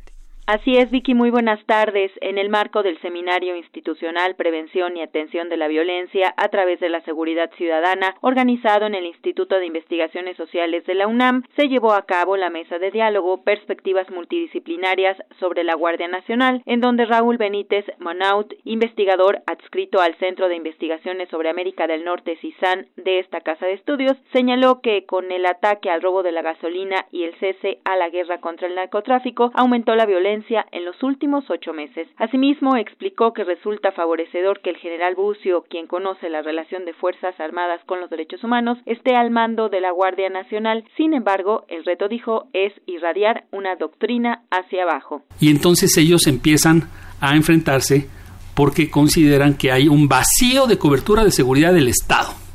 Y entonces van a la conquista de territorios de que dominan otros de sus enemigos y amplían su capacidad geográfica. Este es el caso del cartel de Jalisco Nueva Generación. La libertad con que los narcotraficantes están extorsionando empresarios llega a los niveles de que las amenazas las vuelven reales, pero en, una magnitud impresionantemente violenta como lo sucedido en los bares de Veracruz. La Guardia Nacional predominantemente está integrada por el ejército. Entonces, sabe cómo los militares tienen que respetar los derechos humanos con todos los códigos europeos habidos y por haber. Eso es positivo. Ahora, el tema es, no es el comandante. El comandante es muy importante. Transformar un soldado en Guardia Nacional poniéndole el brazalete no resuelve el problema táctico, ni doctrinario, ni de derechos humanos. Tiene que haber un mecanismo de evolución en eso, entrenamientos, etcétera, que por la urgencia no, no se presentan. En tanto, Pedro Peñalosa, académico de la Facultad de Derecho de la UNAM, fue muy enfático al decir que el gobierno de Andrés Manuel López Obrador no es responsable de la crisis de seguridad, pero sí el de empeorarla. Ante este panorama, el investigador detalló que no hay criterios de distribución de la Guardia Nacional y que se está construyendo no con base en un planteamiento estratégico, sino a la comodidad. El desastre que tiene el gobierno es impresionante. A nivel nacional hay 0.44 guardias nacionales por cada mil habitantes. ¿Cómo se explican que, que haya más, más guardias nacionales en Querétaro que en Sonora? Nos recuerda Alejandro Ope que no es la población, no es la incidencia delictiva. Entonces, ¿por qué razón están distribuidos así? ¿Alguna lógica política, diría algún mal pensado? Tampoco. Tampoco es, es por razones políticas. De los 10 estados con mayor presencia relativa de la Guardia Nacional, no hay un solo gobernado por Morena. De tal manera que no es un criterio político. No hubo más criterio que la presencia previa de tropas, equipos, instalaciones militares en las entidades. Están mandando a la Guardia Nacional no por razones de variables de incidencia delictiva, población, no, sino porque hay condiciones materiales de los militares para hospedarles. Según las cifras, Vicky, hasta el momento van 19.642.000 homicidios dolosos. En comparación del año pasado, aumentó la cifra 77%. Hasta aquí mi información. Muy buenas tardes. Muy buenas tardes, Cindy, muchas gracias. Y bueno, ahora vamos a entrar en esta mesa de análisis. Ya tenemos aquí a un gran invitado, porque, bueno, ante la orden dada por el presidente Andrés Manuel López Obrador de frenar cualquier diálogo con lo que denominó grupos armados para referirse en sí a los grupos de autodefensa y policías comunitarias, pues se ha generado una incertidumbre sobre el contexto que se puede generar con esta decisión, sobre todo en las comunidades donde prevalece la lucha pues por alcanzar una paz social y un repliegue de estos grupos criminales y bueno, ¿qué va a pasar con todo esto? Y bueno, ya tenemos aquí en la cabina de Prisma RU a Luis Hernández Navarro, escritor y periodista mexicano, además de ser coordinador de la sección de opinión del diario La Jornada y autor de varios libros como Hermanos en Armas, Brigada para leer en libertad. O sea, todo un conocimiento que tiene este gran invitado. ¿Qué tal, Luis? Muy buenas tardes. Pues encantado de estar aquí en Prisma con ustedes. Muchas gracias por la invitación. Al contrario, muchas gracias que te hayas dado ese espacio porque sabemos que es saturada tu agenda, pero muchas gracias por pues darte este espacio para analizar esta cuestión de las de los grupos de autodefensa y policías comunitarias. Yo quisiera preguntarte para iniciar esto, ¿hay alguna distinción? ¿Son diferentes hablar de grupos de autodefensas y grupos de policías comunitarias o son lo mismo? No, creo que es muy importante la diferencia entre uno y otro. Eh, en su expresión moderna, a partir de 1995, que es cuando surgen en el estado de Guerrero, eh, las policías comunitarias son la forma en la que las comunidades indígenas buscan enfrentar el grave problema de la inseguridad pública, utilizando lo que es eh, su tradición, sus sistemas normativos, la vida en la asamblea. De tal manera que para eh, enfrentar a los criminales, nombran en la asamblea a los policías que van a resguardar la seguridad de la región. Esos policías no cobran por eh, hacer eh, su función, eh, llevan el, el, rostro descubierto y tienen que rendirle cuentas a esa asamblea. Son como un cargo, de la misma manera en la que se organiza la fiesta de un santo, pues de esa misma manera se utiliza la responsabilidad de cuidar a la comunidad. Y esas, en el caso de Guerrero específicamente, esas policías comunitarias después crearon todo un sistema de justicia alrededor de la CRAC, la Coordinadora Regional de Autoridades Comunitarias. eh, porque pasaba lo siguiente, esas policías comunitarias detenían a los maleantes, a los malandros, los entregaban a las autoridades y entraban por una puerta y salían por la otra. En muchos casos, incluso, esos delincuentes eran eh, policías que eh, de día funcionaban con uniforme y de noche funcionaban sin él. Entonces esas comunidades dijeron, no, nosotros nos vamos a hacer cargo de eh, el sistema de impartición de justicia. Y entonces crearon este sistema de la CRAC recuperando las tradiciones, poniendo en el centro no, esta idea de castigar a los culpables, sino de buscar eh, reeducar a quien había eh, cometido una infracción eh, mediante trabajos colectivos, pláticas con los ancianos, etcétera, etcétera. Entonces, este es un, un sistema. El, cuando hablamos de autodefensas, estamos hablando de grupos de civiles armados que se autoconvocan y se autoorganizan, que en sentido estricto no le tienen que dar cuentas a nadie, a diferencia de los policías comunitarios que tienen que responder a la asamblea y que también se crean para enfrentar el grave clima de inseguridad que hay. La expresión más clara son las autodefensas que surgieron el 24 de febrero de 2013 en Michoacán, en el municipio de Tepalcatepec y en La Ruana, y que eh, combaten entonces, en, este caso, al crimen organizado, organizado eh, eh, en el cártel de los caballeros templarios. Pero insisto, ellos se autoconvocan, se autodirigen y no tienen que rendirle cuentas a nadie. Creo que esta sería la diferencia sustancial entre uno y otro. Claro, muy importante conocer, reconocer esta, esta diferencia, pero que también lo que sí tiene de similitud es justo esto, ¿no? Proteger a la comunidad. Y yo creo que algo muy interesante también y que hay que señalar es de que además ellos conocen precisamente cómo vas a cuidar una comunidad, pues conociendo, conociendo quiénes las integran. Entonces yo creo que estos grupos de autodefensa de policías comunitarias cumplen precisamente con esta función, saber a quién están cuidando, ¿no? Y reconocer, digamos, al enemigo en un momento. Aquí hay entonces también una, una diferencia eh, entre algunas autodefensas y la policía comunitaria. La policía comunitaria, como tú dices, son los vecinos, son la gente que vive en la comunidad, la que conoce perfectamente los linderos, el territorio, quién entra, quién sale.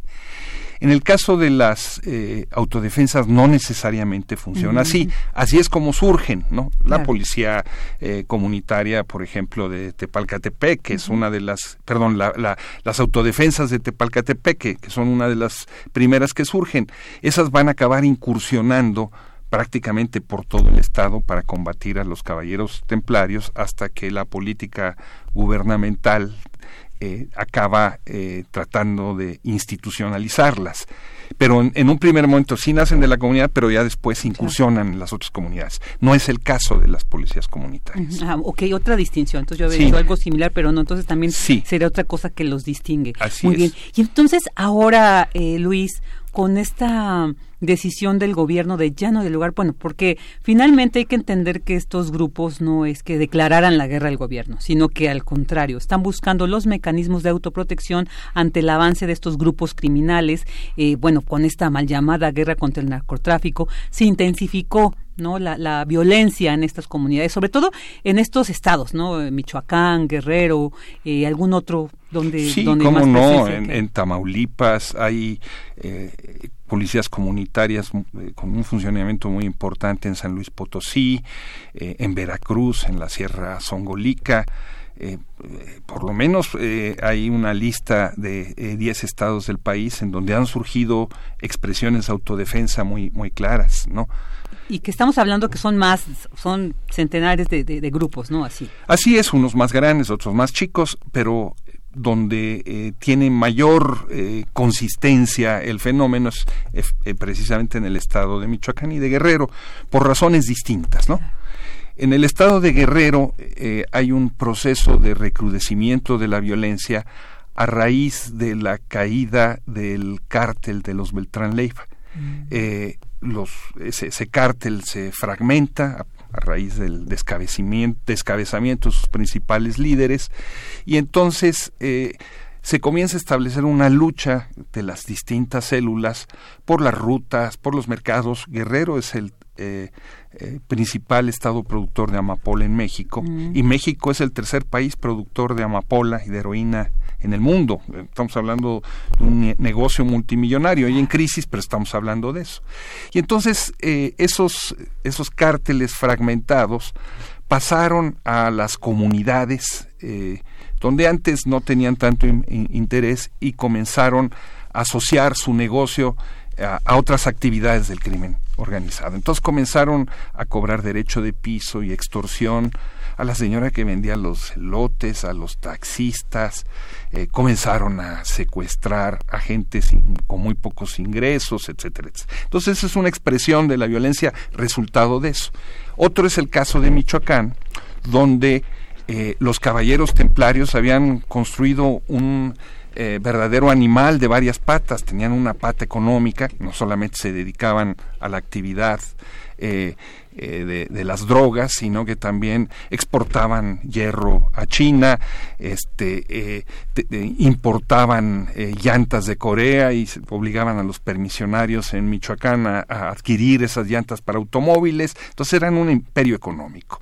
Eran al mismo tiempo una fuerza paramilitar impresionante con literalmente miles de hombres armados y eran también, curiosamente, eh, un organismo religioso, ¿no? Los caballeros templarios habían reinterpretado eh, lo que fueron los eh, esta orden encargada de, luchar por la fe durante las cruzadas y en contra del mar y, retomar un discurso que viene del neoevangelismo y, adaptarlo a su manera de tal manera que desarrollaron también una especie de culto paralelo eh, fusionando todo en la misma organización, aspectos entonces militares, económicos, criminales, por supuesto, y finalmente funcionaban como una oficina recaudadora de impuestos, ¿no? Como una especie de eh, Secretaría de Hacienda alterna en donde se le cobraban comisiones a los municipios, etcétera, etcétera.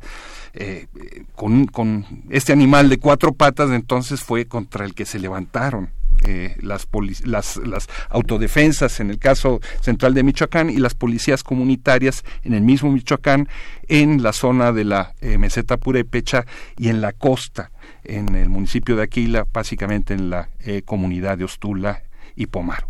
Ahí está, ya tenemos más claro este contexto donde surgen estos grupos. Y bueno, también queremos darle la bienvenida a Juan Salgado Ibarra, profesor e investigador del Centro de Investigación y Docencias Económicas y experto en seguridad pública, pues para hablar precisamente sobre este tema. Y ahora sí, vámonos con esta decisión del gobierno de decir, se suspende cualquier diálogo con estos los llaman grupo armado, sin embargo ellos dicen, no, o sea, hay que distinguir, no nos pongan en el mismo paquete.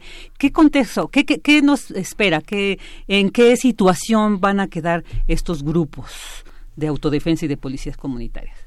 Bueno, eh, eh, me parece que venimos de una explicación muy buena de, la estructura precisamente de los caballeros templarios y digamos de esta organización delictiva tan peculiar que está en Michoacán. Yo creo que en efecto buena parte del conflicto se entiende a partir de que Leticia Pauli define a, las mafias precisamente como distintas a la delincuencia organizada y la, definición casi del libro de Leticia Paoli coincide precisamente con los Caballeros Templarios y me parece que es un grupo que se parece mucho más a Sendero Luminoso que a cualquier organización cártel eh, tradicional que conocemos en México. De ahí que distintas organizaciones internacionales han llegado a considerar que hay un conflicto armado en Michoacán es decir, están armadas las partes, están enfrentándose, es un tema muy difícil de definir, es un tema socialmente muy complicado y, también es difícil entender por qué, por qué dicen esto algunas organizaciones. Sin embargo, en este entorno se logró hace algunos años el acuerdo de Tepalcatepec, que quedó en letra muerta, tristemente, pero recordemos que como todo conflicto armado interno hubo un, reconocimiento tácito de que había un conflicto porque si no lo había, ¿por qué buscar un acuerdo de paz? Y en ese sentido, eh, había una vía, digamos, para tratar, eh, además del diálogo, había una vía institucionalizada de tratar con las autodefensas, en la cual se iban a integrar a, distintos grupos, ya sea policías municipales, ya sea a, grupos eh, de fuerzas rurales, de guardias rurales, que es algo también un tanto ambiguo porque nunca quedó claro si iba a ser la definición constitucional o si era una nueva figura. Pero bueno, lamentablemente pasaron los años, esto quedó en letra muerta y lo que sucedió, que pasa en casi, en casi todo conflicto, es que cuando se ingresan recursos a un conflicto, porque entraron 50 mil millones de pesos para prevención social de la violencia y la delincuencia, estando los balazos en, en, Michoacán, y cuando se da dinero en un conflicto, lo que pasa es que no puede ser neutral. Se alimenta una de las partes y se recrudece el conflicto. Entonces, en ese entorno, de pronto llegar y decir no vamos a tener diálogo con las autodefensas, pues es, es una muy mala noticia. Es una muy mala noticia ¿por porque eh, no se puede meter, en efecto, a todos en, en, un solo estereotipo. Tenemos, en efecto, desde grupos indígenas que están defendiendo sus bosques, defendiendo su estilo de vida, su cosmovisión, hasta eh, personas que son empresarias, con muy buenos recursos defendiéndose frente a la delincuencia organizada.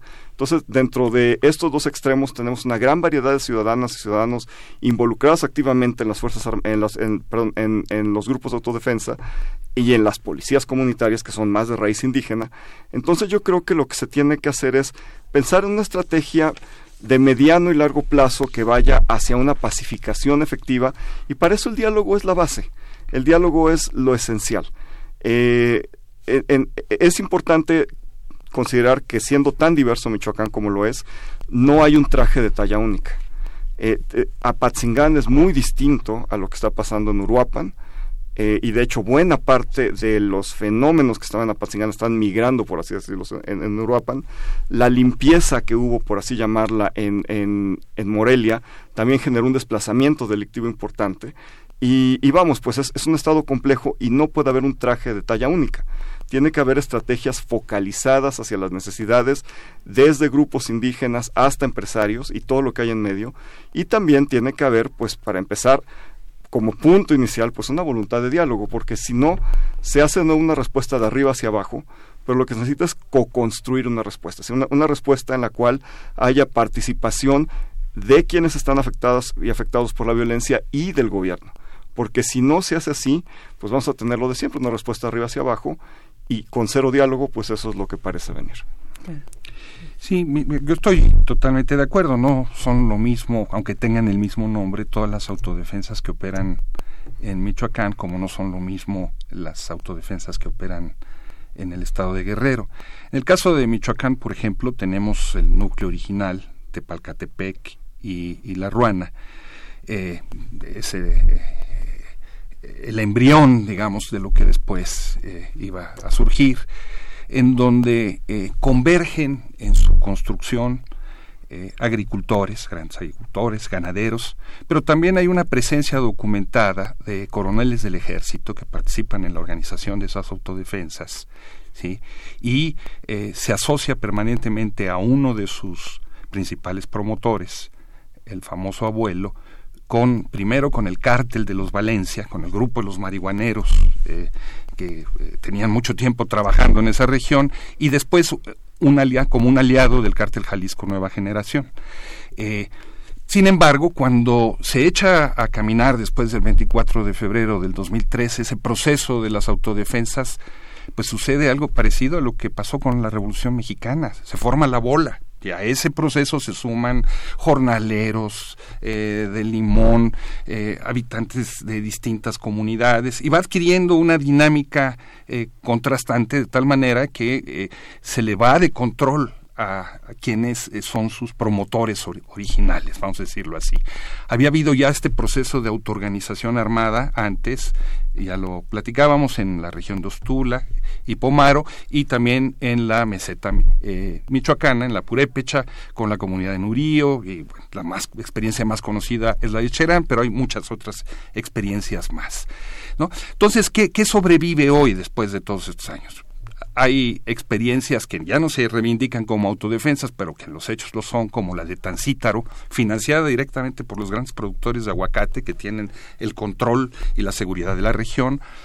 Hay, sigue habiendo en las eh, eh, policías comunitarias eh, genuinas, legítimas en, en, esta región de Ostula, en la, en la costa Eh, y procesos de autodefensa también muy, muy auténticos en eh, municipios eh, como Cualcomán, por ejemplo, ¿no? y toda esa región pegada a Jalisco, Colima, etcétera, etcétera, tres o cuatro municipios que tienen incluso como antecedentes procesos de organización popular previa, ¿no? Y hay otras, eh, como en el caso de Tepalcatepec, donde el abuelo sigue teniendo una enorme influencia. Vimos el enfrentamiento que se produjo ante el ataque del cártel Jalisco Nueva Generación hace apenas unos días. Pero eh, son, tienen el mismo nombre, pero no son lo mismo, ¿no? Este, en, eh, fue muy claro en el proceso de formación de las autodefensas la participación de un grupo delictivo, los Viagras, ¿no? Que habían sido los sicarios del Chango Méndez, ¿no? De la familia michoacana que después son héroes como autodefensas y luego se vuelven en villanos, ¿no? Este, los eh, acaban eh, dando palo en, en, en, Apatzingán y que ahí están jugando un papel muy importante en este proceso de recomposición del narcotráfico en Michoacán. Entonces, eh, ¿cómo vemos? O sea, el, actual gobierno pareciera que no tiene una estrategia clara de establecer este vínculo con estos grupos conformados ya y de alguna manera legitimados por estas mismas comunidades. No está claro esta estrategia y pareciera que más que una estrategia buena, está, se está dando un paso equivocado. Bueno, yo, yo siento que desde mi perspectiva los pasos equivocados vienen de atrás, vienen de mucho, de mucho más atrás y tal vez sea no comprender lo que está pasando en Michoacán, limitarlo, digamos, a un entorno de respuestas de seguridad, cuando ya es algo mucho más de seguridad pública. Ya, ya no se limita a la seguridad pública, ya no se limita a simplemente eh, tratar de mantener el orden social, el, orden público. Lo que hemos visto en Michoacán en los últimos 10 años eh, va mucho más allá. Y en ese sentido se necesita una estrategia de mediano y de largo plazo que sí tiene que empezar con lo que se llama técnicamente forzar la paz, es decir, tiene que haber eh, un, un, proceso en el cual pues tenga que haber una, una mano dura para forzar este proceso de, iniciar la pacificación, pero después tiene que haber un mantenimiento de la paz y después tiene que haber una construcción de la paz. Entonces, eh, si, si, pensamos en estas tres etapas, la primera es fuertemente armada, la segunda menos, y la tercera sí requiere de este involucramiento de todos estos actores sociales, que ahí sí hay una promesa de campaña de por medio. Y se nos dijo que en esta administración tenía que haber una reivindicación de las víctimas. ¿Y en qué lugar hay más víctimas que en Michoacán? Es decir, tenemos a estos grupos de viudas en Apatzingán, tenemos a, todas estas personas que de una u otra manera han levantado la voz. Las mismas autodefensas, una parte de las autodefensas, se pueden entender como movimientos de víctimas, un movimiento muy peculiar, armado de víctimas, pero finalmente son personas que han sido victimizadas y diezmadas en sus propiedades, en sus estilos de vida, a lo largo de muchos años por la delincuencia organizada y reaccionan, es decir, hay un momento en el que toman el poder, toman las armas y reaccionan frente a la violencia, con más violencia hay que decirlo, pero digamos, este, toman esta vía. Entonces, si no hay un enfoque victimológico, y para eso es importante dialogar, porque no se van a conocer las necesidades de las víctimas mientras no se dialogue. Entonces, eh, podríamos tener lo que ha pasado en administraciones anteriores, la inyección de recursos que claramente no ha funcionado, podríamos tener pues más y más fuerzas armadas que tampoco ha funcionado. Entonces tenemos que pensar de otra manera. Tenemos que empezar a, a, tratar de comprender cuáles son las raíces de estos problemas que pide cada parte y en ese sentido ahí sí ya construir una estrategia pero, pero, repito, co-construirla, es decir, construirla con base en lo que también nos digan estos actores que están ahí, porque si desde fuera eh, envío a un gobernador, por decirlo, envío a un, virrey, digamos, por decirlo así, o envío a una persona que se quiera encargar del asunto sin tener esta base en, la cual se conocen los problemas, pues sí estamos eh, en verdaderos aprietos. Hay varios esfuerzos de autogestión en Michoacán, hay que decirlo en las distintas regiones de Michoacán hay mesas de trabajo con distintos niveles de legitimidad, eh, pero como quiera que sea, sí hay esfuerzos. La comunidad ha sido reactiva frente a lo que está pasando y muchas personas quieren proponer otras vías. Hay desde grupos de seguridad humana, este, grupos de derechos humanos, grupos que se dedican simplemente a tratar de atender a las víctimas de manera directa. ¿Por qué no tratar desde el ámbito estatal, desde el ámbito federal, de, de, responder a las necesidades de todas estas personas que están ya proponiendo, es decir, ya tenemos propuestas sobre la mesa Y, y, y, por qué no ver cuáles son viables, ver cuál es el campo en común entre todas estas distintas propuestas y de ahí movernos hacia adelante. Estamos en un momento en el cual es ya la hora de poner en práctica las promesas de campaña. Se nos prometió justicia restaurativa, se nos prometió justicia transicional y no veo mejor lugar que Michoacán, junto con la Huasteca, junto con Tamaulipas, de iniciar estos procesos. Es decir, de decir, va en serio, que queremos hacer gobierno de izquierda, que queremos hacer las cosas distintas, que queremos escuchar a las víctimas, pues adelante. La estrategia en contra de la inseguridad del actual gobierno tiene tres aspectos eh, fundamentales. Eh, la construcción de la eh, Guardia Nacional militarizada, una política preventiva sobre la base de la entrega de recursos, programas para los jóvenes, etcétera, etcétera, y la anunciada ley de amnistía Ninguno de esos tres aspectos, ni, ni los tres juntos, van a resolver el problema de la inseguridad pública derivada de un problema central, que es la captura de importantes partes del Estado por parte del crimen organizado. Eso sucede en Sinaloa, sucede en Sonora, sucede en Tamaulipas y por supuesto sucede en Michoacán y sucede en Guerrero. Eh, el crimen organizado está hasta las entrañas de eh, la administración pública, con jueces, policías, militares, etcétera, etcétera. No podemos imaginar que eh, esos enormes campos de cultivo de amapola, 30 mil hectáreas por lo menos en el caso de Guerrero, están ¿cómo imaginar que están justos donde está el ejército? Si no es que hay un proceso de, con, de, complicidad, por decirlo suavemente. Entonces, mientras no haya una decisión muy claramente eh, eh, tomada de, combatir ese proceso de captura del Estado por parte del crimen organizado, pues el problema de la inseguridad pública no se va a resolver como tal. En ese proceso, por supuesto, es fundamental abrir el diálogo, eh, abrir la negociación con los grupos de civiles armados la presencia de la Guardia Nacional allí de repente para desarmarlos, lo único que va a provocar es hacer mucho más grave el, problema. Eso no lo va a solucionar, no va a solucionar en caso de que estén pensando que esa es la solución. Pero el punto de partida me parece tiene que ser esa decisión de acabar esa eh, penetración del crimen organizado con, con, esas estructuras de poder y las estructuras económicas asociadas a ellas, por supuesto.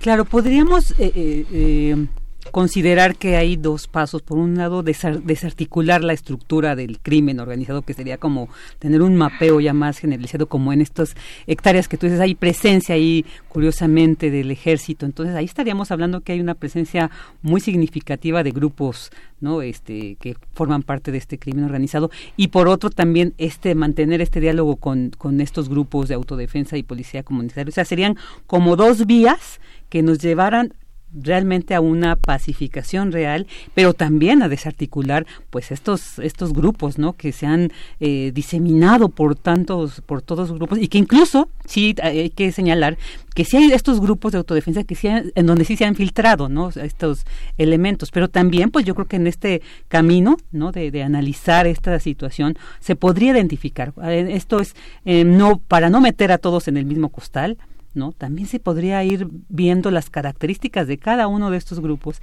y ahí identificar dónde hay presencia del crimen organizado para ahí esto también como de, de pues separarlos, ¿no? De, esta, de, este lugar. ¿Cómo lo consideran ustedes? Así es. Bueno, me parece que hace dos semanas tuvimos un ejemplo brutal en, en Uruapan encontraron una docena de cuerpos colgados en un puente, en un cruce bastante visible y bastante central de Uruapan.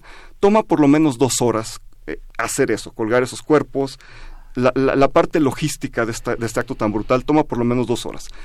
Nos anunciaron que llegaban 300 elementos de la Guardia Nacional una semana antes a Uruapan. Ya estaban ahí, digamos que francos estudiaron unos 100, 150 elementos de la Guardia Nacional esa noche in situ.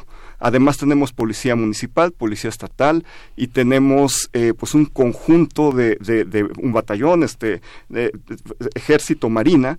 Todas estas autoridades estaban ahí en este cruce tan concurrido mientras se tomaron dos horas en la madrugada para colgar estos cuerpos. Es decir, tiene que haber o terrible ineficiencia o colaboración. No hay otra posibilidad. Y las dos hipótesis son gravísimas. Y en ese sentido, James Finkenauer de la Universidad de Oxford es muy claro. Y él dice, no puede haber delincuencia organizada sin colaboración del Estado, y menos como lo que hay en Colombia y México. En ese sentido, pues tenemos eh, que atender esa causa que es gravísima. Hicieron un estudio dos colombianos, Eduardo, eh, Eduardo Salce y Luis Jorge Garay, en Michoacán, comparándolo con Guatemala y con la costa atlántica de Colombia, cruzaron información sobre sentencias judiciales, solo lo que estaba en sentencias, y trataron de hacer unos mapas de, redes de colaboración del narcotráfico con autoridades locales y en Michoacán unas redes complejísimas, unas redes que involucraban a casi todo funcionario municipal, pero también al Poder Judicial Estatal con el narcotráfico. Entonces, tenemos que atender este problema que es gravísimo, que es de, de, Estado, bien, como bien se decía, de recuperar el gobierno, de, de que realmente haya capacidad de gobernar en Michoacán, porque lo que nos muestran estas redes, pues es que realmente quien gobierna, pues no es, no, no es este el Estado. Claro. Bueno, la situación es exactamente igual en Guerrero, por, lo menos 60 de los 81 municipios están penetrados por el narcotráfico. Eh, y eso llega a los funcionarios de todos los niveles, y hablábamos de la de las 30.000 hectáreas de, que se siembran de amapola, eh, eh, en los lugares donde hay más presencia militar, ¿no? Y en donde están además eh, los retenes que se supone tendrían que evitar el, el, trasiego de esos estupefacientes, ¿no? Y no, y no sucede como, como, como tal.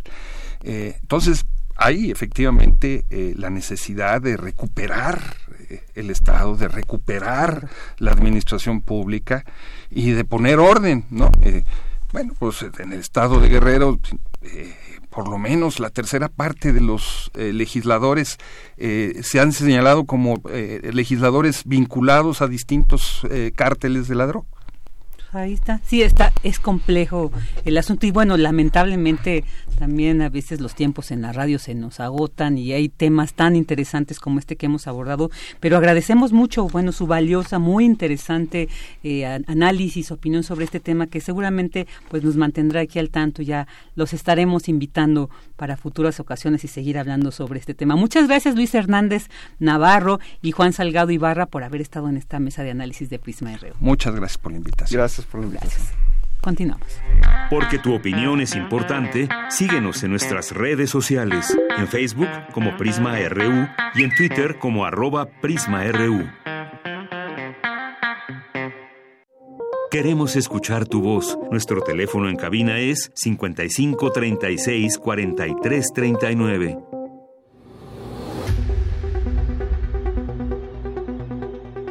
Dulce Conciencia. Ciencia en Prisma. Dos de la tarde con 51 minutos y ya estamos en esta sección con nuestra querida Dulce García que nos presenta Dulce Conciencia. ¿Qué tal Dulce? ¿De qué nos vas a platicar el día de hoy? Hola Vicky, muy buenas tardes a ti al auditorio. Pues hoy vamos con el tema Vicky de los robots con características humanas. No sé si has visto lo último que ha salido en redes sociales, Vicky. No, no he visto, fíjate que por eso me interesa mucho escuchar esto, suena interesante. Que ya pareciera que pueden tener una conversación fluida como sin nada con cualquier ser humano, pero por ahí nos dijeron que hay un poquito de chisme por aquí. ¿Qué te parece si escuchamos la siguiente información antes de platicar con el académico?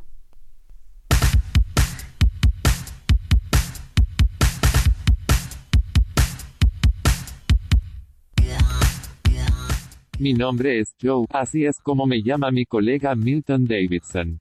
Él es un programador y yo soy un programa de computadora. Yo formo parte del complejo Multivac y estoy conectado con otros componentes en todo el mundo. Lo sé todo. Casi todo. En El verdadero amor de Isaac Asimov, Joe habla como cualquier persona. ¿Realmente algún día un robot podrá hablar tan fluidamente como un ser humano? En Internet se ha vuelto muy popular la robot Sofía, que brinda entrevistas en vivo y responde si algún día un ser humano se podría casar con un robot. Creo que es posible que ellos también se casen con robots. Pero para mí personalmente, no estoy lista todavía. Necesito aprender más sobre mí misma. Es todo un espectáculo. La robótica vive un gran auge a nivel mundial, lo que permitirá que en pocos años los robots de servicio sean de uso común entre la población. Es un área del conocimiento que busca construir dispositivos que estén al servicio de los seres humanos. Tampoco es algo tan nuevo. Ya en la Iliada, el dios Hefesto, hacedor de armas, tenía sus propias autómatas. Y dos sirvientas de oro moviéndose al servicio de su dueño y señor. La tendencia actual de esta rama apunta a autómatas de servicio que estarán presentes en el hogar, la escuela y la oficina. Pero a decir de los expertos, la robótica aún se encuentra lejos de la visión mostrada en las películas, donde los inventos creados a partir de ellas son independientes e incluso tienen la posibilidad de dominar a la humanidad. Y bueno, para platicar sobre esto, Vicky, ya tenemos en la línea al doctor Jesús Sabash Carmona. Él es investigador de la Facultad de Ingeniería de la UNAM. Doctor, muy buenas tardes. Hola, muy buenas tardes. Gracias por tenerme en su programa. No, gracias a usted por responder. Eh, doctor, pues nos comentaba eh, cuando concertábamos la entrevista que esto del robot Sofía, por ejemplo, es eh, como puro cuento. ¿Por qué, doctor? ¿Qué tan cierto es esto de que todos los robots se están asemejando a los seres humanos? Bueno, mira, eh, Sofía la podrías categorizar como lo que se conoce un chatbot, pero que tiene una cara. Este es un dispositivo con el cual puedes establecer un diálogo. Sofía tiene varias características. Una es que tiene cámaras y esas cámaras las puede mover como si fueran sus ojos, que le permiten reconocer a personas y también expresiones faciales muy sencillas. Ella tiene un sistema de lenguaje natural para establecer un diálogo y está programada para dar respuestas preprogramadas que hacen creer que te está entendiendo en la conversación. Pero ella simple y sencillamente es una muñeca mecánica sin conciencia. Qué bien que, que, nos desmienta todo, toda esta información que de pronto se da en las redes sociales, doctor, porque, por ejemplo, se hablaba de si pudiera en algún momento desarrollar como emociones, ¿no? Parecidas a las de los seres humanos. Sí, solamente tal vez eh, generaría emociones, pero serían falsas completamente. Así en, es. en la comunidad de inteligencia artificial mundial y también incluida la de México, se desaprueba este que se haya presentado a, a Sofía como algo que ya, ya tiene conciencia y ya puede establecer cualquier diálogo. Se ha, exagerado, se ha, exagerado, muchísimo sobre lo que ella puede hacer. Sí. Lo, lo, que te puedo asegurar es que si la pusiéramos en la competencia que va nuestra robot Justina, Justina le ganaría, pero por mucho.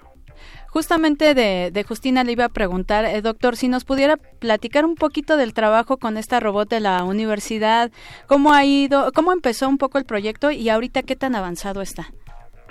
Bueno, mira, eh, la robot Justina realmente empezó ya hace mucho tiempo.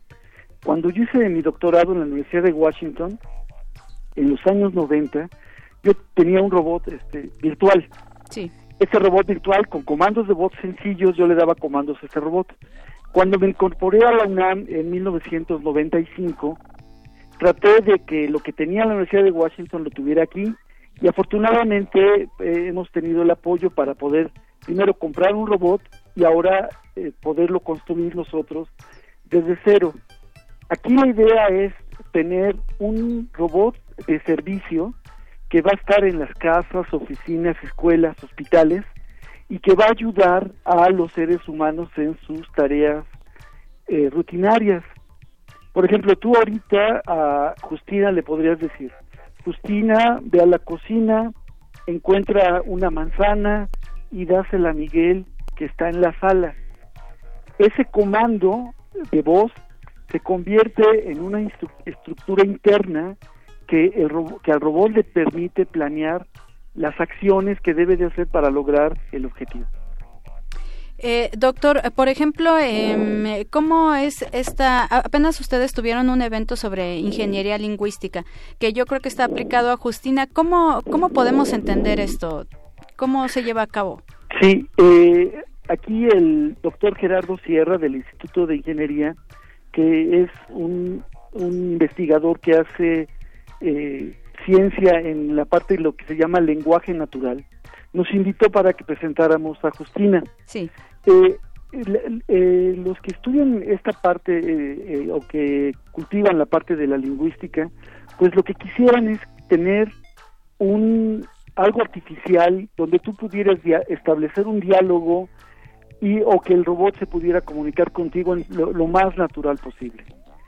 Nosotros lo que hemos logrado ahorita es que tú le das un comando a Justina y en forma pragmática está relacionado con, con algo que ella debe de hacer. Por ejemplo, yo le podría decir, Justina, el libro de Moby Dick está en el librero azul. Entonces, Justina, en su base de conocimiento, va a guardar esa información. Cuando yo le vuelva a decir, Justina, tráeme el libro de Moby Dick, ella ya va a saber en dónde está el libro y lo va a traer. Pero para establecer diálogos más complejos, eso todavía no lo podemos hacer, ni tampoco afortunadamente nadie. Y eso nos da pauta a que podamos seguir haciendo investigación en esta área. Claro que sí, doctor. Pues ya para finalizar muy rápidamente, em, ¿algún día los eh, robots podrán superar realmente a los seres humanos? Bueno, tal vez no superar, pero tal vez se puede formar lo que se podría llamar una simbiosis, donde tanto los robots como los seres humanos colaboran para un fin, un fin común. Pero para que pase eso, afortunadamente para nosotros, porque todavía podemos seguir haciendo investigación, eso faltan siglos. Pues le agradecemos muchísimo su tiempo y todas estas respuestas que nos aclara, doctor. Sí, muchas gracias, Dulce. Gracias a usted. Que esté muy bien. Luego. Pues ahí, dos robots. Imagínate, eh, eh, recordaba la, la, película de She, de ella, y digo, creo que es como la antesala de esto de los robots, ¿no? Porque este será un dispositivo, imagínate pasar a estos puntos. Pues más bien parece que nosotros nos estamos robotizando, ¿no? Pareciera. A lo mejor es de pues, esos robots. Puede ser. Vicky, ah, pues así termina la dulce conciencia de hoy. Los dejo con la siguiente frase. Tienes una cita con un científico. El ordenador nació para resolver problemas que antes no existían. Bill Gates. Y bueno, pues muchas gracias a Dulce García por su dulce conciencia. Ya nos vamos. Muchísimas gracias a quienes nos escucharon. Saludos rápidamente a Alejandro Cardiel, Alternativa Vial Face, a Salvador Medina y a Diego Reyes que nos hicieron llegar sus saludos. Muchas gracias. Soy Virginia Sánchez y en nombre de Deyanira Morán, titular de este espacio y de todo el equipo que hace posible esta transmisión, le deseamos una excelente tarde y nos escuchamos el día de mañana.